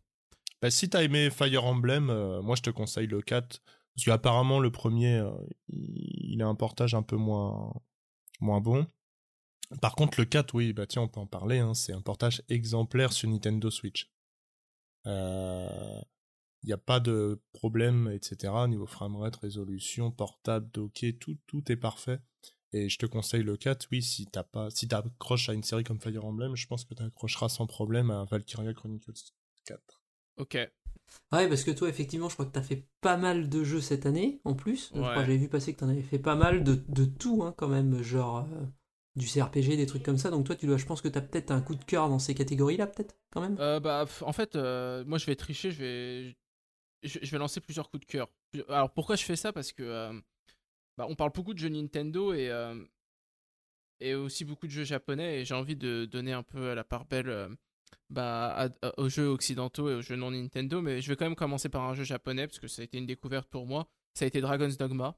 Euh, Dragon's Dogma euh, euh, Dark Horizon, donc c'est euh, la version euh, remaster ou Definitive Edition, enfin ce que vous voulez, euh, de Dragon's Dogma original qui était sorti à l'époque de la PS3 360. Et du coup, qui nous arrive ici sur Switch dans une version qui est tout à fait correcte d'un point de vue technique. Et franchement, c'est un jeu qui a plein de défauts. Mais euh, si vous aimez un peu euh, le RPG action, je vous conseille, euh, si vous pouvez, d'essayer. Surtout que, bon, on l'avait déjà évoqué dans un précédent podcast, il est sorti à un prix euh, tout à fait décent. euh, dans une version complète, hein, tout sur la cartouche en version physique. En tout cas, aux États-Unis, je, crois qu'en Europe, il n'était pas sorti en version physique. Mais bon, vraiment, c'est un jeu qui m'a surpris et que j'ai bien aimé, malgré ses défauts. Ensuite, en jeu indé, je retiens Baba Is You, je l'ai déjà évoqué, je le rappelle vraiment, Baba Is You, top, quoi, vraiment top. Au niveau réflexion, euh, c'est vra- c'est vraiment malin, il faut se lancer, euh, c'est super. Euh, j'ai beaucoup aussi aimé Sayonara Wild Hearts, mais bon, ça j'en avais déjà parlé lors du précédent podcast. Et bah, je recommanderais aussi Grid Autosport, puisqu'à défaut d'avoir une, voilà, une flopée de jeux de, de, caisse sur Switch, parmi les peu qu'on a, a, celui-là est vraiment, vraiment très bon, très bon portage, donc vraiment lancez-vous. Et, euh, et puis ouais, voilà, non, au niveau euh, computer RPG, je me suis pas encore trop lancé. Il y a Divinity Original Sin 2 qui me fait de l'œil. Mais euh, j'attends de finir le premier, que je suis en train de faire avec un pote sur PC en ce moment. Avant de me lancer peut-être sur Switch. Je verrai. Et bah du coup, ouais, pour moi, c'est, c'est, ce, sont, ce sont mes coups de cœur, les jeux dont j'avais envie de mettre en lumière, que j'avais envie de mettre en lumière un peu. Et tu me fais penser à quelque chose, justement. Tu me fais penser à quelque chose. Tu me fais penser à un jeu, un. Ouais, quasiment un remake, on peut dire, à ce niveau-là, de Sega, Virtua Racing cette année. Ah, J'ai quand même passé euh, 30 heures sur le premier circuit, donc déjà. oh, va peut-être quand même le mettre dans le. Oui, j'ai voulu absolument intégrer le top euh, 20 mondial, ce que j'ai dû faire. Je dois être éjecté depuis, je pense, mais bon, mais je voulais absolument euh, y arriver. C'est vraiment là, par contre, un exceptionnel travail de remasterisation d'un des premiers jeux 3D, quand même, euh, on va dire, euh, grand public qui a été porté sur console. C'est vraiment, vraiment, vraiment du boulot d'orfèvre, quoi. À M2, ils ont fait un portage euh, techniquement nickel, euh, préservation du jeu, pile les sensations que j'avais à l'époque. Vraiment bien fichu, vibration et tout. Enfin, c'est, la fête, quoi. Enfin, là, c'est, là, c'est pour 7 euros, c'est, un des meilleurs jeux. Enfin, pour un jeu qui a peut-être 25 ans maintenant, 26 ans maintenant, Virtua Racing, ça reste un super jeu de course arcade. Il y a trois circuits, mais à maîtriser, ils sont géniaux. Enfin, c'est du bonheur, quoi. C'est vraiment. euh, c'est, c'est, euh, c'est du grand Sega arcade euh, à 7 euros, c'est donné quoi. Franchement là-dessus, si vous aimez un petit peu les jeux de course arcade euh, anciens et tout, et que, vous, et que ça vous dé- les visuels en plus maintenant ça donne un style tellement c'est épuré, ça donne presque un style en fait. Quoi. Ouais. La 3D hyper simple comme ça, des grands aplats, ça passe en fait. Et je le conseille à 7 euros, je le conseille vraiment quoi. Là, c'est, j'avais complètement oublié. C'est toi, euh, tu vois, tu fais bien de parler de Grid et euh, effectivement Ouais. lui, c'est en coup de cœur aussi, il serait dedans. J'avoue, moi, avoir craqué. J'ai hésité entre euh, Outrun et, euh, et celui-là. Bon, j'ai pris Outrun parce que j'ai une histoire un peu euh, personnelle avec la série. hein. Non pas que je connaisse personnellement Yu Suzuki ou quoi que ce soit, c'est juste que ça me rappelle euh, certains passages de mon enfance. Et euh, mais c'est vrai que Virtua Racing, euh, ouais, ça me tente. Mais bon, peut-être peut-être en 2020, qui sait. Hein peut-être que je vais me laisser tenter si euh, ils nous sortent pas un Sega Ages Virtua Fighter entre temps. Qui sait Oh, putain. Virtua Fighter 5 s'il vous plaît. ah, bon. Bah, du coup, euh, bah, du coup, si vous le voulez bien, on va passer euh, maintenant aux perspectives 2020. Pas de problème. Eh ben c'est parti. Bah, maintenant, si vous voulez bien, on va parler un peu euh, des perspectives de l'année 2020, ce qu'on attend euh, de Nintendo, ce que l'on sait qui va arriver, mais ce qu'on voudrait qu'il arrive, ou ce qu'on prévoit euh, qui arrive. Et euh, bah, du coup, pour, euh, bah, je vais continuer à tourner euh, dans le même sens hein, pour ce, cette petite discussion. Donc, euh, Citan, est-ce que tu, quelles sont euh, pour toi les perspectives 2020 au niveau euh, Nintendo? Oh bah, je vais encore faire une élévation du niveau de la mer, parce que je vais pas avoir Wave Race comme d'habitude, donc ça je suis déjà préparé psychologiquement quoi. On sait Je me dis jamais. hein. y avoir. ah oui, sur un, sur, un, sur un coup de bol, ils vont peut-être me faire un remake du 64 en, li- en mettant juste la résolution plus élevée, ils sont capables. Ouais. Donc, euh, En- ou- donc de plus. si, si- si on a le Game Boy Online, euh, Oui, c'est possible. Voilà, Ouais. là, par, là, par contre, je pense que je vais, je vais écrire un courrier, par contre, ce jour-là, que je vais faire là. Non mais, euh, mais c'est c'est certainement c'est c'est- possible que ça arrive bien avant la 64. en Ah oui, plus, oui, Ah, c'est possible. ça- Euh, Tellement plus simple à programmer que oui, c'est possible, oui. Pardon, je t'ai interrompu. Ah. euh. oh non, mais il n'y a pas de souci. Non, bah alors après, pour être euh, un poil plus sérieux, euh, ce que j'attends de 2020 chez Nintendo, euh, donc Xenoblade Chronicle, le premier, parce que moi à l'époque, je l'avais en- je l'avais fait sur Wii, mais là j'avoue que euh, s'il y a longtemps maintenant, ça fait 10 ans, donc euh, ça me dérangerait pas de le refaire en, en super joli comme ils ont l'air de le présenter et tout, avec la zone bonus, j'ai compris qu'ils avaient supprimé un contenu à une époque qu'ils ont rajouté, d'après les fans de Xenoblade, quoi. Donc euh, ça, il n'y a pas de souci. Euh, après, j'attends aussi des choses euh, sur console Nintendo, mais pas forcément de Nintendo aussi. De ce qu'on sait pour le moment, j'attends Street of Rage 4. Moi, beaucoup, énormément. Enfin, je pense que tout le monde l'a compris, j'ai saoulé assez de gens Mm. avec ça, je pense, mais Street of Rage 4, j'attends énormément. Ce que je suis en train de faire euh, les mecs de Lizard Cube, je trouve que c'est génial. Enfin, c'est comme ça qu'aurait évolué Street of Rage sur des consoles plus modernes. C'est vraiment, enfin, c'est, ça a l'air top, quoi. En tout cas, ça, Lizard Cube et Guard Crush, ça a l'air vraiment top. Euh, Windjammers 2, j'attends énormément. Je suis très très fan de Windjammers 1. J'ai la version, même en boîte de Windjammers 1 sur Switch. C'est un jeu de- d'arcade que j'ai adoré. J'en ai fait beaucoup beaucoup quand j'étais plus jeune. Et j'adore ce, ce concept de jeu de frisbee à deux et arcade combat. Enfin, c'est, c'est top quoi. Puis là, les, ces petits français qui ont l'air de faire un boulot fantastique sur le 2 aussi. Donc, euh, je suis très fan à ce niveau-là. Après, Nintendo, ben, je pense qu'on va avoir une année euh, apparemment, avec deux, des remakes Wii U qui vont sortir d'après certaines rumeurs. Donc ça, j'y crois un petit peu. Euh, 3D World et Pikmin 3, moi j'imagine. Donc deux jeux que j'adulais sur Wii U que je serais sans problème capable de racheter. Et ensuite, bah, j'attends dans les nouveautés de Nintendo. j'a- J'attends, J'imagine peut-être Breath of the Wild 2 cette année, ce qui serait une année exceptionnelle de fait, quoi. Avec un Zelda de ce niveau-là, ce sera, je pense, une excellente année. Et je l'espère, des surprises sur des vieilles séries qui reviendraient. Bon, euh, peut-être des F-Zero, des choses comme ça. Peut-être des Wario Land également, des séries moins, moins, moins demandées. Mais bon, là, je suis en train de, de rêver Ouais, un petit peu. encore quoi. Star Tropics, tant qu'on y est. euh, Oui, oui, tant- oui, oui, voilà, puis tant qu'à faire. Enfin, tu, à un moment, je me souviens, je trollais en disant, mais ils ressortiront jamais Famicom Détective, puis ils sont en train d'en faire un remake. Donc bon, bah, voilà, hein, quand même, on va peut-être pas trop non plus. euh, on sait jamais, hein, si ça, ça ressort du placard. On va rester prudent. On va rester prudent, puis bon voilà, puis après, euh, dans des perspectives plus larges, je pense qu'on n'a pas fini de se marrer avec la sortie de la Xbox euh, Series X et de la PS4, de la PS5. On va voir comment les deux vont se faire une bataille euh, de clochers entre les deux pour des machines qui ont l'air quand même sacrément proposer la même chose quand même, donc euh, on va voir quoi. Enfin, en attendant 12 teraflops pour State of Decay 3, tu te demandes à quoi ça va servir, mais Ah là là là là. voilà. Ça attaque, ça attaque.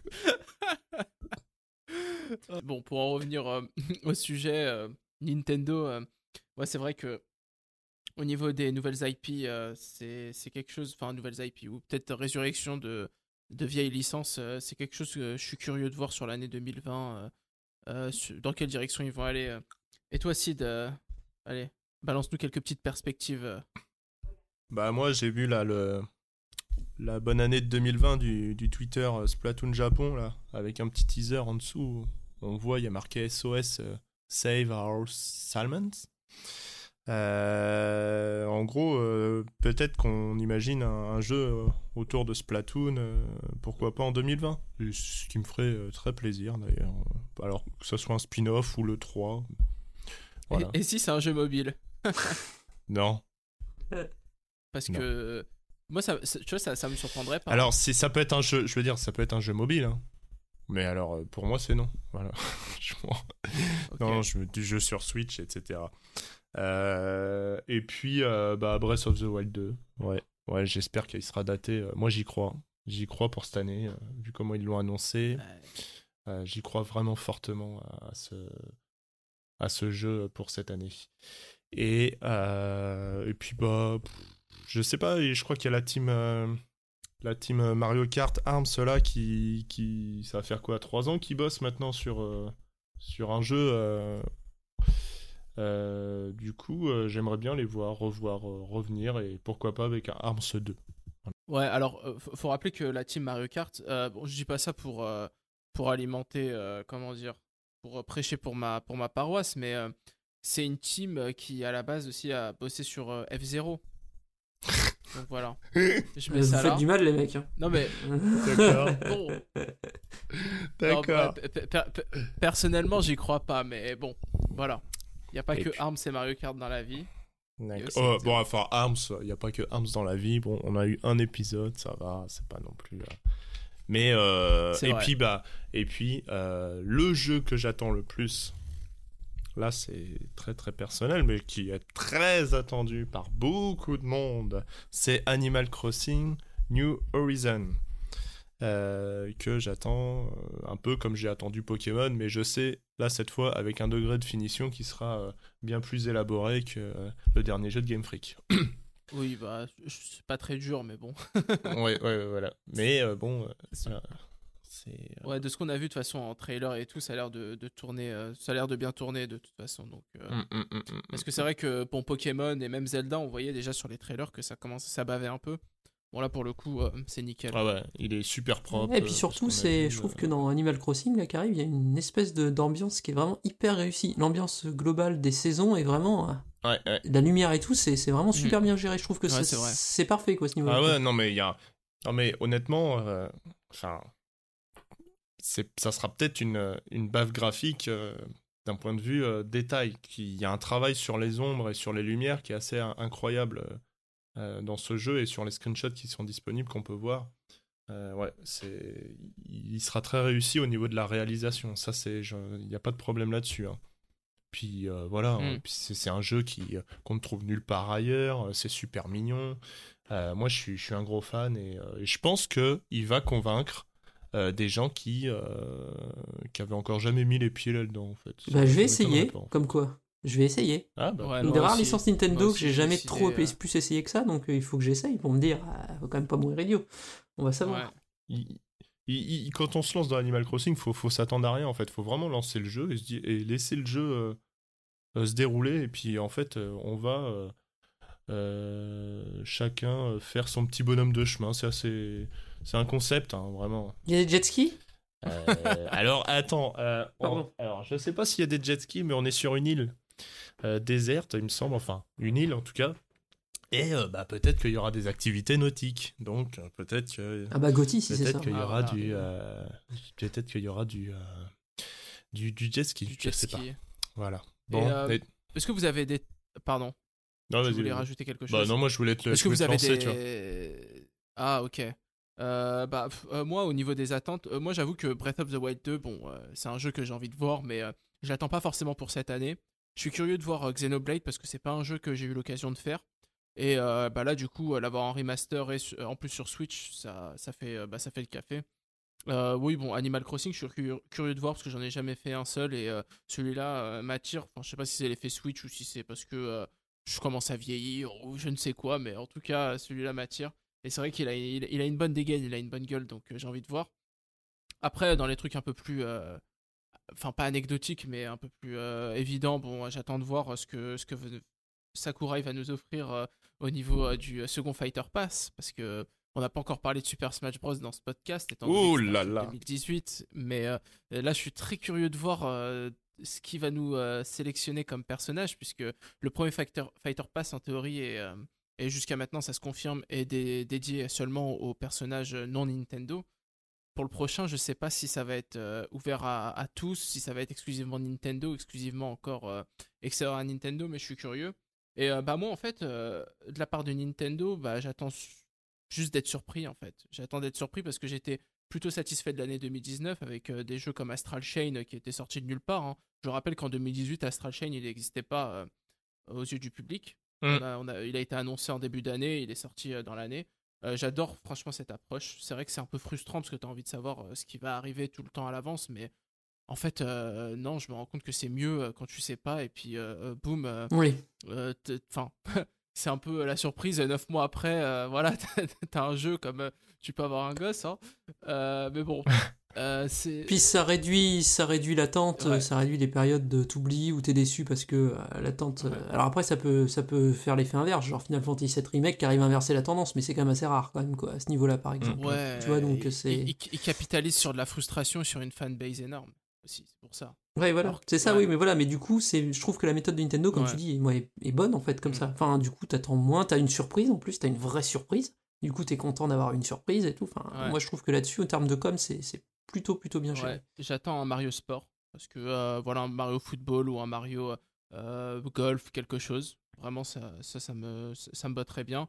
Euh, puis euh, et puis Ah oui, oui, oui. puis- ouais. et puis euh, peut-être euh, bon peut-être euh, je sais pas le retour d'une série telle que euh, Advance Wars ça m'étonnerait beaucoup mais euh, bon qui sait Euh, F0 j'y crois pas Euh, Wave Race et euh, 1080 euh, ça je, je sais pas si j'en avais déjà parlé euh, précédemment mais moi j'aimerais beaucoup voir euh, en fait tous les Excite donc Excite Truck Excite Bike 1080 Wave Race compilés dans un espèce de Nintendo Sport géant comme euh, on a eu Nintendo Ouais. Land avec plein de mini-jeux euh, où vraiment ça serait que arcade et tu t'enchaînes plein d'épreuves, plein de trucs comme ça, peut-être même avec du Pilot Wings, pourquoi pas. Je trouve que ça pourrait faire une très bonne proposition. Donc Ouais, j'attends ce genre de proposition pour 2020 de Nintendo. Peut-être pas euh, les cadors euh, style Zelda, Mario, etc. Mais plus euh, vraiment aller vers la fantasy maintenant que la console se vend, la base est installée. Il y a le catalogue, les cartouches sont, sont lancées, il y en a d'autres en préparation. Je trouve qu'il y a de l'espace en fait pour sortir des choses un peu plus surprenantes. Et c'est là que j'attends. Et aussi, j'attends beaucoup les tiers, et notamment les tiers occidentaux. J'espère vraiment que Doom Eternal sera à la hauteur au niveau portage techniquement sur Switch, parce que vraiment, voilà, j'ai envie de jouer à Doom euh, sur, sur ma Switch. quoi. C'est- C'est c'est- c'est trop, c'est trop le kiff, comme on dit. Il n'y aura pas de problème avec la Switch Pro, ça ira bien. Ah, bah, on y arrive justement. Euh, oui, donc voilà, les tiers occidentaux, j'attends beaucoup à Outer Wilds. Bon, on connaît déjà euh, le contenu un peu du jeu, mais euh, j'ai envie de me lancer parce que j'aime bien les, les RPG comme ça. Ce que fait Attends, Obsidian, t'as- j'avais beaucoup aimé. euh, Outer. Worlds. Ah ouais, exactement, j'allais Outer faire la même Worlds, remarque. Ouais, Ouais, c'est- pas le machin AD là, euh, Outer, Non mais euh, jeu, Outer eh, Worlds. arrête, il a, il a l'air, Ouais. il a- je sais pas moi, mais euh, les gens, ça me. Bah, c'est- c'est- si tu veux, c'est un jeu euh, d'exploration où euh, tout se passe en temps réel. C'est-à-dire que tu es, dans une. Enfin, pardon, c'est un jeu d'exploration spatiale où tu fais un, un peu d'ar- d'archéologie et tout se passe en temps réel. Donc, euh, tu peux rater des choses. Par exemple, une, euh, un trou noir. Enfin, je dis au hasard parce que j'y ai pas joué, mais un trou noir euh, qui absorbe. Tout un système, euh, bah, si tu rates euh, cet événement, bah, tu pourras pas explorer ce système, etc. Donc, euh, apparemment, la proposition est assez intéressante hein, quand même. Bon, après, faut aimer le style. Ouais, non, mais puis les jeux de, d'exploration spatiale. récemment, en indépendant, il y a un petit précédent qui n'a pas été extraordinaire quand même. Donc, qui, fait, qui met un peu contre la puce à l'oreille quand tu dis ça, quoi. Parce que j'ai vu sur quoi les gens avaient apprécié Outer Wild. Je vais quand même l'essayer parce qu'il est, dans le- est dans le Game Pass et j'ai une One en fait. Donc, euh, de base, hein, quand même. Ah, j'ai une One de base depuis longtemps hein, qui m'a servi à la Rare Replay Collection et voilà. Donc euh, super quoi. Donc euh, tout le monde le sait déjà. hein. De toute façon, je l'avais déjà dit, je crois, un peu partout, la One de base avec la Rare Replay. Et j'ai pris le Game Pass 1€ pendant les fêtes et il y a Outer Wilds dedans. On va bien voir ce que ça donne. On va bien, bien- Ouais. on va bien allumer la One une fois dans l'année quoi. Donc pour voir à quoi, ça, à quoi ça ressemble. Mais de ce que j'ai aperçu en vidéo, ça fait quand même le chemin entre semi-roguelite euh, un petit peu euh, un petit peu procédural comme tu dis avec des événements qui peut, qu'on peut pas rejouer et tout et, euh, et level design classique mais euh, ce que j'en aperçois c'est ça a l'air spécial alors après ça se trouve c'est génial hein. je vais pas je vais pas tailler le jeu comme ça gratuitement parce que No Man's Sky était pourri mais voilà quoi donc Ouais. Et euh, bah du coup, tu l'as évoqué, donc ça tombe très bien dans les perspectives 2020. La Switch Pro, vous y croyez vous ou pas? Oh ben moi oui oui je me doute bien que Nintendo va faire une, même déclinaison d'une de ses consoles en partie portable oui ça il y a des grandes chances alors il y en a qui imaginent des gens qui avaient vu juste pour la Switch Lite ils se reconnaîtront euh, qui imaginent que ça peut être une déclinaison purement salon ça j'y crois peu parce que c'est le frontal direct avec Sony et Microsoft Ouais. Et là, là, là, la comparaison va faire mal, par contre, ça c'est sûr. Une version boostée de la Switch actuelle, avec un nouveau processeur Nvidia, il y en a un qui avait été, un autre, pas celui qui est actuellement équipé Switch, qui avait été révélé il y a pas longtemps. Oui, avec un écran euh, encore euh, mieux constructé, mieux défini sur la version portable, euh, un dock qui permet peut-être plus de choses, brancher plus de trucs, je sais pas, une meilleure batterie, des Joy-Con avec une croix, enfin tu peux imaginer plein de trucs quoi. Oui, une Switch Pro pour un public qui est prêt à mettre plus de pèse dedans, ouais, pourquoi pas. T'auras toutes les propositions. Donc donc on va voir, d'accord, on va voir comment ça se passe, quoi. S'ils sont capables d'être d'être à la hauteur, au niveau du prix, etc. et tout ça. Donc voilà, on verra comment ça se passe. Et toi, euh, Trossman, t'y crois ou pas? Euh, bah moi, au niveau euh, Switch Pro, euh, j'y crois moyen, mais bon, je pense que c'est, possible. Néanmoins, ce que j'imagine, ça serait plutôt, déjà, ça serait, une console qui, resterait hybride, parce que comme on en a discuté au début du podcast, bah, la Lite, euh, ça, ça marche, mais on voit que les gens sont quand même euh, attachés au concept hybride, donc ça serait bête de s'en passer pour une euh, Pro. J'imagine quelque chose qui tourne de façon très similaire en- au niveau dock, mais qui soit amélioré au niveau autonomie et au niveau performance, au niveau portable, avec un écran qui serait meilleur. Donc pourquoi pas, qui sait, du 1080p.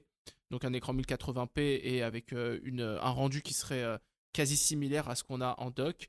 Euh, prise en charge, peut-être une meilleure puce Wi-Fi, ça serait bien. Ça sera pas dur. Ouais. Euh, prise ISO, ouais, c'est clair. Euh, Peut-être euh, amélioration un peu des, des Joy-Con parce que le drift, l'absence de pad, etc. Même si bon, on sait que le pad, il y a la question de quand tu détaches les Joy-Con pour jouer à deux, etc. Mais bon, peu importe. Peut-être une amélioration au niveau des Joy-Con et de la prise en main. Prise en charge des casques Bluetooth, je pense que c'est quand même important. Peut-être que aussi cet apport de puissance permettrait euh, des évolutions au niveau du software, c'est-à-dire euh, prise en charge du chat vocal euh, en natif, d'autres applications. Euh, bon, ça, je pense pas que ça nécessite beaucoup plus de puissance, mais euh, les dossiers, hein, ça serait bien parce qu'on commence à accumuler des jeux, des jeux, des jeux et on a des listes à n'en plus finir. D'ailleurs, euh, Hideki Kamiya s'en est plein récemment, donc pourquoi pas. Mais voilà, j'imagine pas non Il plus. se plaint tout le temps, ce cas-là. Ouais, c'est clair, il ferait mieux de bosser. mais euh, Oh la violence ah bah oui, moi Bayonetta 3 d'ailleurs, on l'a pas dit, enfin je l'ai pas dit dans les perspectives, mais moi je le veux aussi. euh, On sait même euh, pas qui le réalise, c'est ça qui est ouf quand même, parce qu'on sait pas qui réalise Bayonetta 3. C'est pas lui si ça se trouve, hein, c'est un autre mec de Platinum qu'on connaît pas. Pas vu le temps qu'il passe sur Tetris 99 et sur Twitter, euh, je suis pas sûr que ce soit lui, mais bon, peu importe. Euh, Tiens, meilleur gameplay sur Twitter. Mais, mais bon, ouais, voilà. Moi, pour la Switch Pro, j'imagine plus quelque chose, c'est qu'il soit une version plus, mais qui remplace pas vraiment. euh, Évidemment. Oui, mais qui remplace pas forcément la, la Switch euh, originale. Donc euh, voilà. Et toi, Sid euh, Bah, de toute façon, c'est évident, hein, parce qu'en fait, oui, la Switch Pro, bon, pff, ça fait un petit moment qu'on en entend parler, mais c'est, il, va, il va falloir redescendre sur Terre. hein, c'est que ça sera pas. bon, déjà, on sera à des kilomètres de- d'une Switch 2, on sera à des millions de kilomètres euh, de la next-gen. Voilà, il- la Switch Pro, si elle existe, eh bien, ce sera juste des ajouts mineurs. euh, comme un, upgrade style euh, Xbox One, Xbox One X ou PS4, PS4 Pro, voilà, à l'échelle de la Switch. Faudra pas trop en attendre de ce côté-là. Voilà, je pense que c'est moi, c'est ça. je me fais pas trop, je fais pas trop de plans sur la comète. Ouais. Euh, je suis assez raisonnable euh, là-dessus. euh.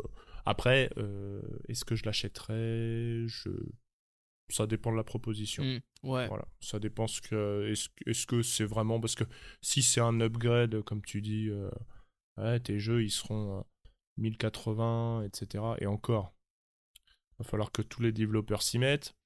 Euh, voilà, est-ce qu'il y a un réel intérêt euh, à passer à la console Va falloir que ça soit justifié. Ouais. Bah, Je verrai. Après, tu justifies ça soit euh, bah, parce que c'est vraiment mieux, donc tu arrives à vendre ton produit en disant aux gens ah bah il vous le faut, ou soit tu justifies en mettant des titres exclusifs, mais euh, bon vu comment ça a pas vraiment aidé la New 3DS à l'époque, je suis pas sûr que euh, vraiment euh, faire. euh, Après bon voilà, tu peux toujours vendre l'argument Breath of the Wild 2, mais je pense que ça va gueuler, hein. ça va gueuler si Breath of the Wild 2 serait un titre exclusif. Switch Pro. Ouais, euh, ouais, mais non, Non, ça n'arrivera de- jamais de la tu vie. Non, parce que déjà, Non, trop, trop de risques commerciaux. Et puis déjà, euh, faut pas oublier. euh, alors, ça, c'est vrai que ça fait sourire, mais en fait, euh, Breath of the Wild, c'est un jeu Wii U à la base. C'est pas un jeu Switch. Et c'est vrai qu'on a tendance à l'oublier parce que bon, euh, 90% des ventes, c'est, euh, se sont faites sur sur Switch. c'est quoi la Wii U déjà mais euh, en fait, ouais, C'est la petite on Wii a un là, peu la oublié. petite plate là. Euh, C'est-à-dire que, en fait, je pense qu'il y aura déjà un gap euh, graphique. Euh, alors, peut-être pas euh, impressionnant, mais la Switch, elle est capable de, de balancer quelque chose de, de très impressionnant, je pense, en open world, euh, sur la base de Breath of the Wild. Hmm. Bien mieux que ce que la Wii U a fait. D'ailleurs, Breath of the Wild, qui est un, portage vraiment. Vraiment brut hein, sur Switch. hein. Ils l'ont oui, même, ils l'ont dit, ils ils ont, même ils dit. ont hein. tout, hein. Exactement. Donc alors, euh, je pense que euh, Breath of the Wild 2 est capable de, de faire quelque chose de bien plus impressionnant que le premier. Et euh, ne serait-ce que parce que c'est la Switch déjà. Ouais, bah rien que moi le trailer, Qu'il n'y aura pas besoin d'une Switch Pro. Quoi. le, le- le petit teaser qu'on a vu, moi je l'ai trouvé. euh, Bon, après, il y a peu d'éléments pour euh, pouvoir Bah juger, mais moi j'ai déjà trouvé plus beau. hein. Après, c'est peut-être psychologique, mais, euh, Hum. mais j'ai déjà trouvé que c'était plus non, non, fin, non, non. Plus, euh, plus détaillé, etc. Oui, ça gère plus de petits effets Ouais. en plus que Breath of the Wild gère Mm. pas et tout. Il y a plein de petits détails en plus en fait déjà que Breath of the Wild gère pas. Après, ça ressemblera parce que le style graphique sera Mm. le même. Mais par contre, oui, il y a moyen de, de gérer beaucoup mieux en fait euh, le jeu que ça. Et si ça se trouve, le monde va être plus riche aussi. Ça va permettre d'avoir un monde plus riche et Mm, mm, également euh, plus varié à ce niveau-là, quoi. En termes de choses qui sont permises par le nouveau moteur. Ouais. On verra bien euh, comment ça évoluera cette année. Bon, et euh, au niveau perspective, vous voyez quelque chose à ajouter? Ou est-ce qu'on a fait le tour? Moi, c'est bon. J'ai fait grosso modo le tour. Après, on est en début d'année. On va avoir un direct dans pas longtemps. On y verra déjà plus clair, je pense, Ouais, d'ici tout quelques à semaines. fait. Et toi, Sid, euh, quelque Ce chose que j'espère, ce que j'attends, ouais, une dernière chose, ce serait éventuellement un premier semestre un peu plus garni parce que euh, voilà 2018, 2019, bon, ça commence à, à s'accumuler. C'est vrai que Nintendo ils font leur gros de leur vente en fin d'année, mais à un moment, euh, voilà, Ouais. ce serait pas mal de- d'étaler un peu ça sur toute l'année. Et quand je dis étaler, c'est je veux pas un portage au mois de janvier, quoi. Pourquoi pas hein. Bon, là, concrètement, le mois de mars, ça sera Animal Crossing parce que c'est un gros jeu. Euh, Peut-être pas pour tout le monde, mais pour Nintendo.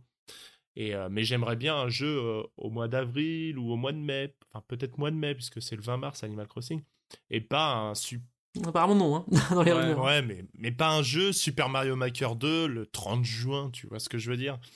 Le 30 juin. Moi, ce euh, sera Mario Golf Après, le 15. euh, a- après, ils peuvent, ils peuvent compter sur euh, Deadly Premonition 2.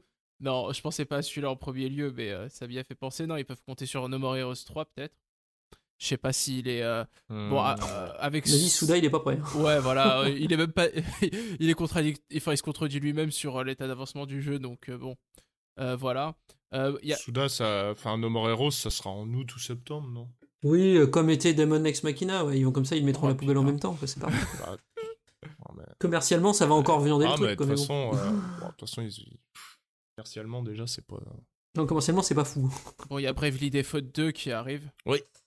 Day One. Qui, moi, moi, je vois personnellement comme jeu de l'été. Par contre, c'est très possible que ce soit le jeu habituel de l'été, un RPG. Ils ont depuis quelques, enfin, depuis le début de la Switch, il y a un RPG, euh, quel qu'il soit à l'été. Fire Emblem, Octopath Traveler, euh, euh, bah là, Default, qui sera peut-être celui-là, ou Xenoblade. C'est une bonne période pour en vendre, hein, quand même. Mm, Ça se vend mm, bien, mm, ces mm, périodes-là. Ouais. Donc, euh, Ouais, c'est vrai que c'est un peu. euh, C'est un peu la stratégie Square Enix aussi, hein, parce que Octopass, il me semble qu'il était euh, sorti en plein été. ouais, c'est ça. Euh, T'as. euh, comment ça s'appelle? Oninaki, euh, je crois qu'il était, il est sorti aussi cet été. Oui.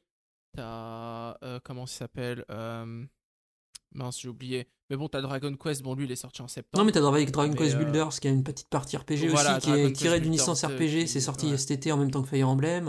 Ouais. Square Enix a quand même tendance à prendre l'été comme une période pour vendre ses jeux, ce qui est pas Ouais. idiot, hein, pour éviter de se prendre les grosses machines en face quoi, de fin d'année. Non, et puis bah, pour une euh, machine qui est transportable ou portable, selon le modèle qu'on a, euh, c'est parfait en fait. Oui, oui, c'est sûr. Je vais te faire un RPG, hop, tu le prends à la plage, tu le prends en vacances. euh, c'est pas, c'est, parfait. Ok, ok. Bah oui, bah, j'espère aussi que euh, le premier, euh, la première partie de, de 2020 sera meublée quand même. euh, même si, bon, avec le ah, backlog que j'ai, pardon, personnellement, j'ai de quoi faire. Bon. Bien, je pense qu'on a fait le tour, messieurs. Du coup, il va être temps de, de nous quitter. Bah, merci d'avoir été encore une fois là pour, pour animer ce podcast tous ensemble. Et puis euh, bah, on se retrouve bientôt, euh, j'espère, pour, euh, bah, pour euh, peut-être euh, un podcast spécial Nintendo Direct. Et euh, si c'est pas pour un Nintendo Direct, vous inquiétez pas, on a des choses en stock. Et puis j'ai déjà commencé à balancer des idées de dossiers, donc je pense qu'on a du boulot pour les prochains podcasts. Allez, on vous souhaite encore une fois une très bonne année 2020 et merci d'avoir été là pour nous écouter et à bientôt. Allez, salut Salut, à la à prochaine. bientôt.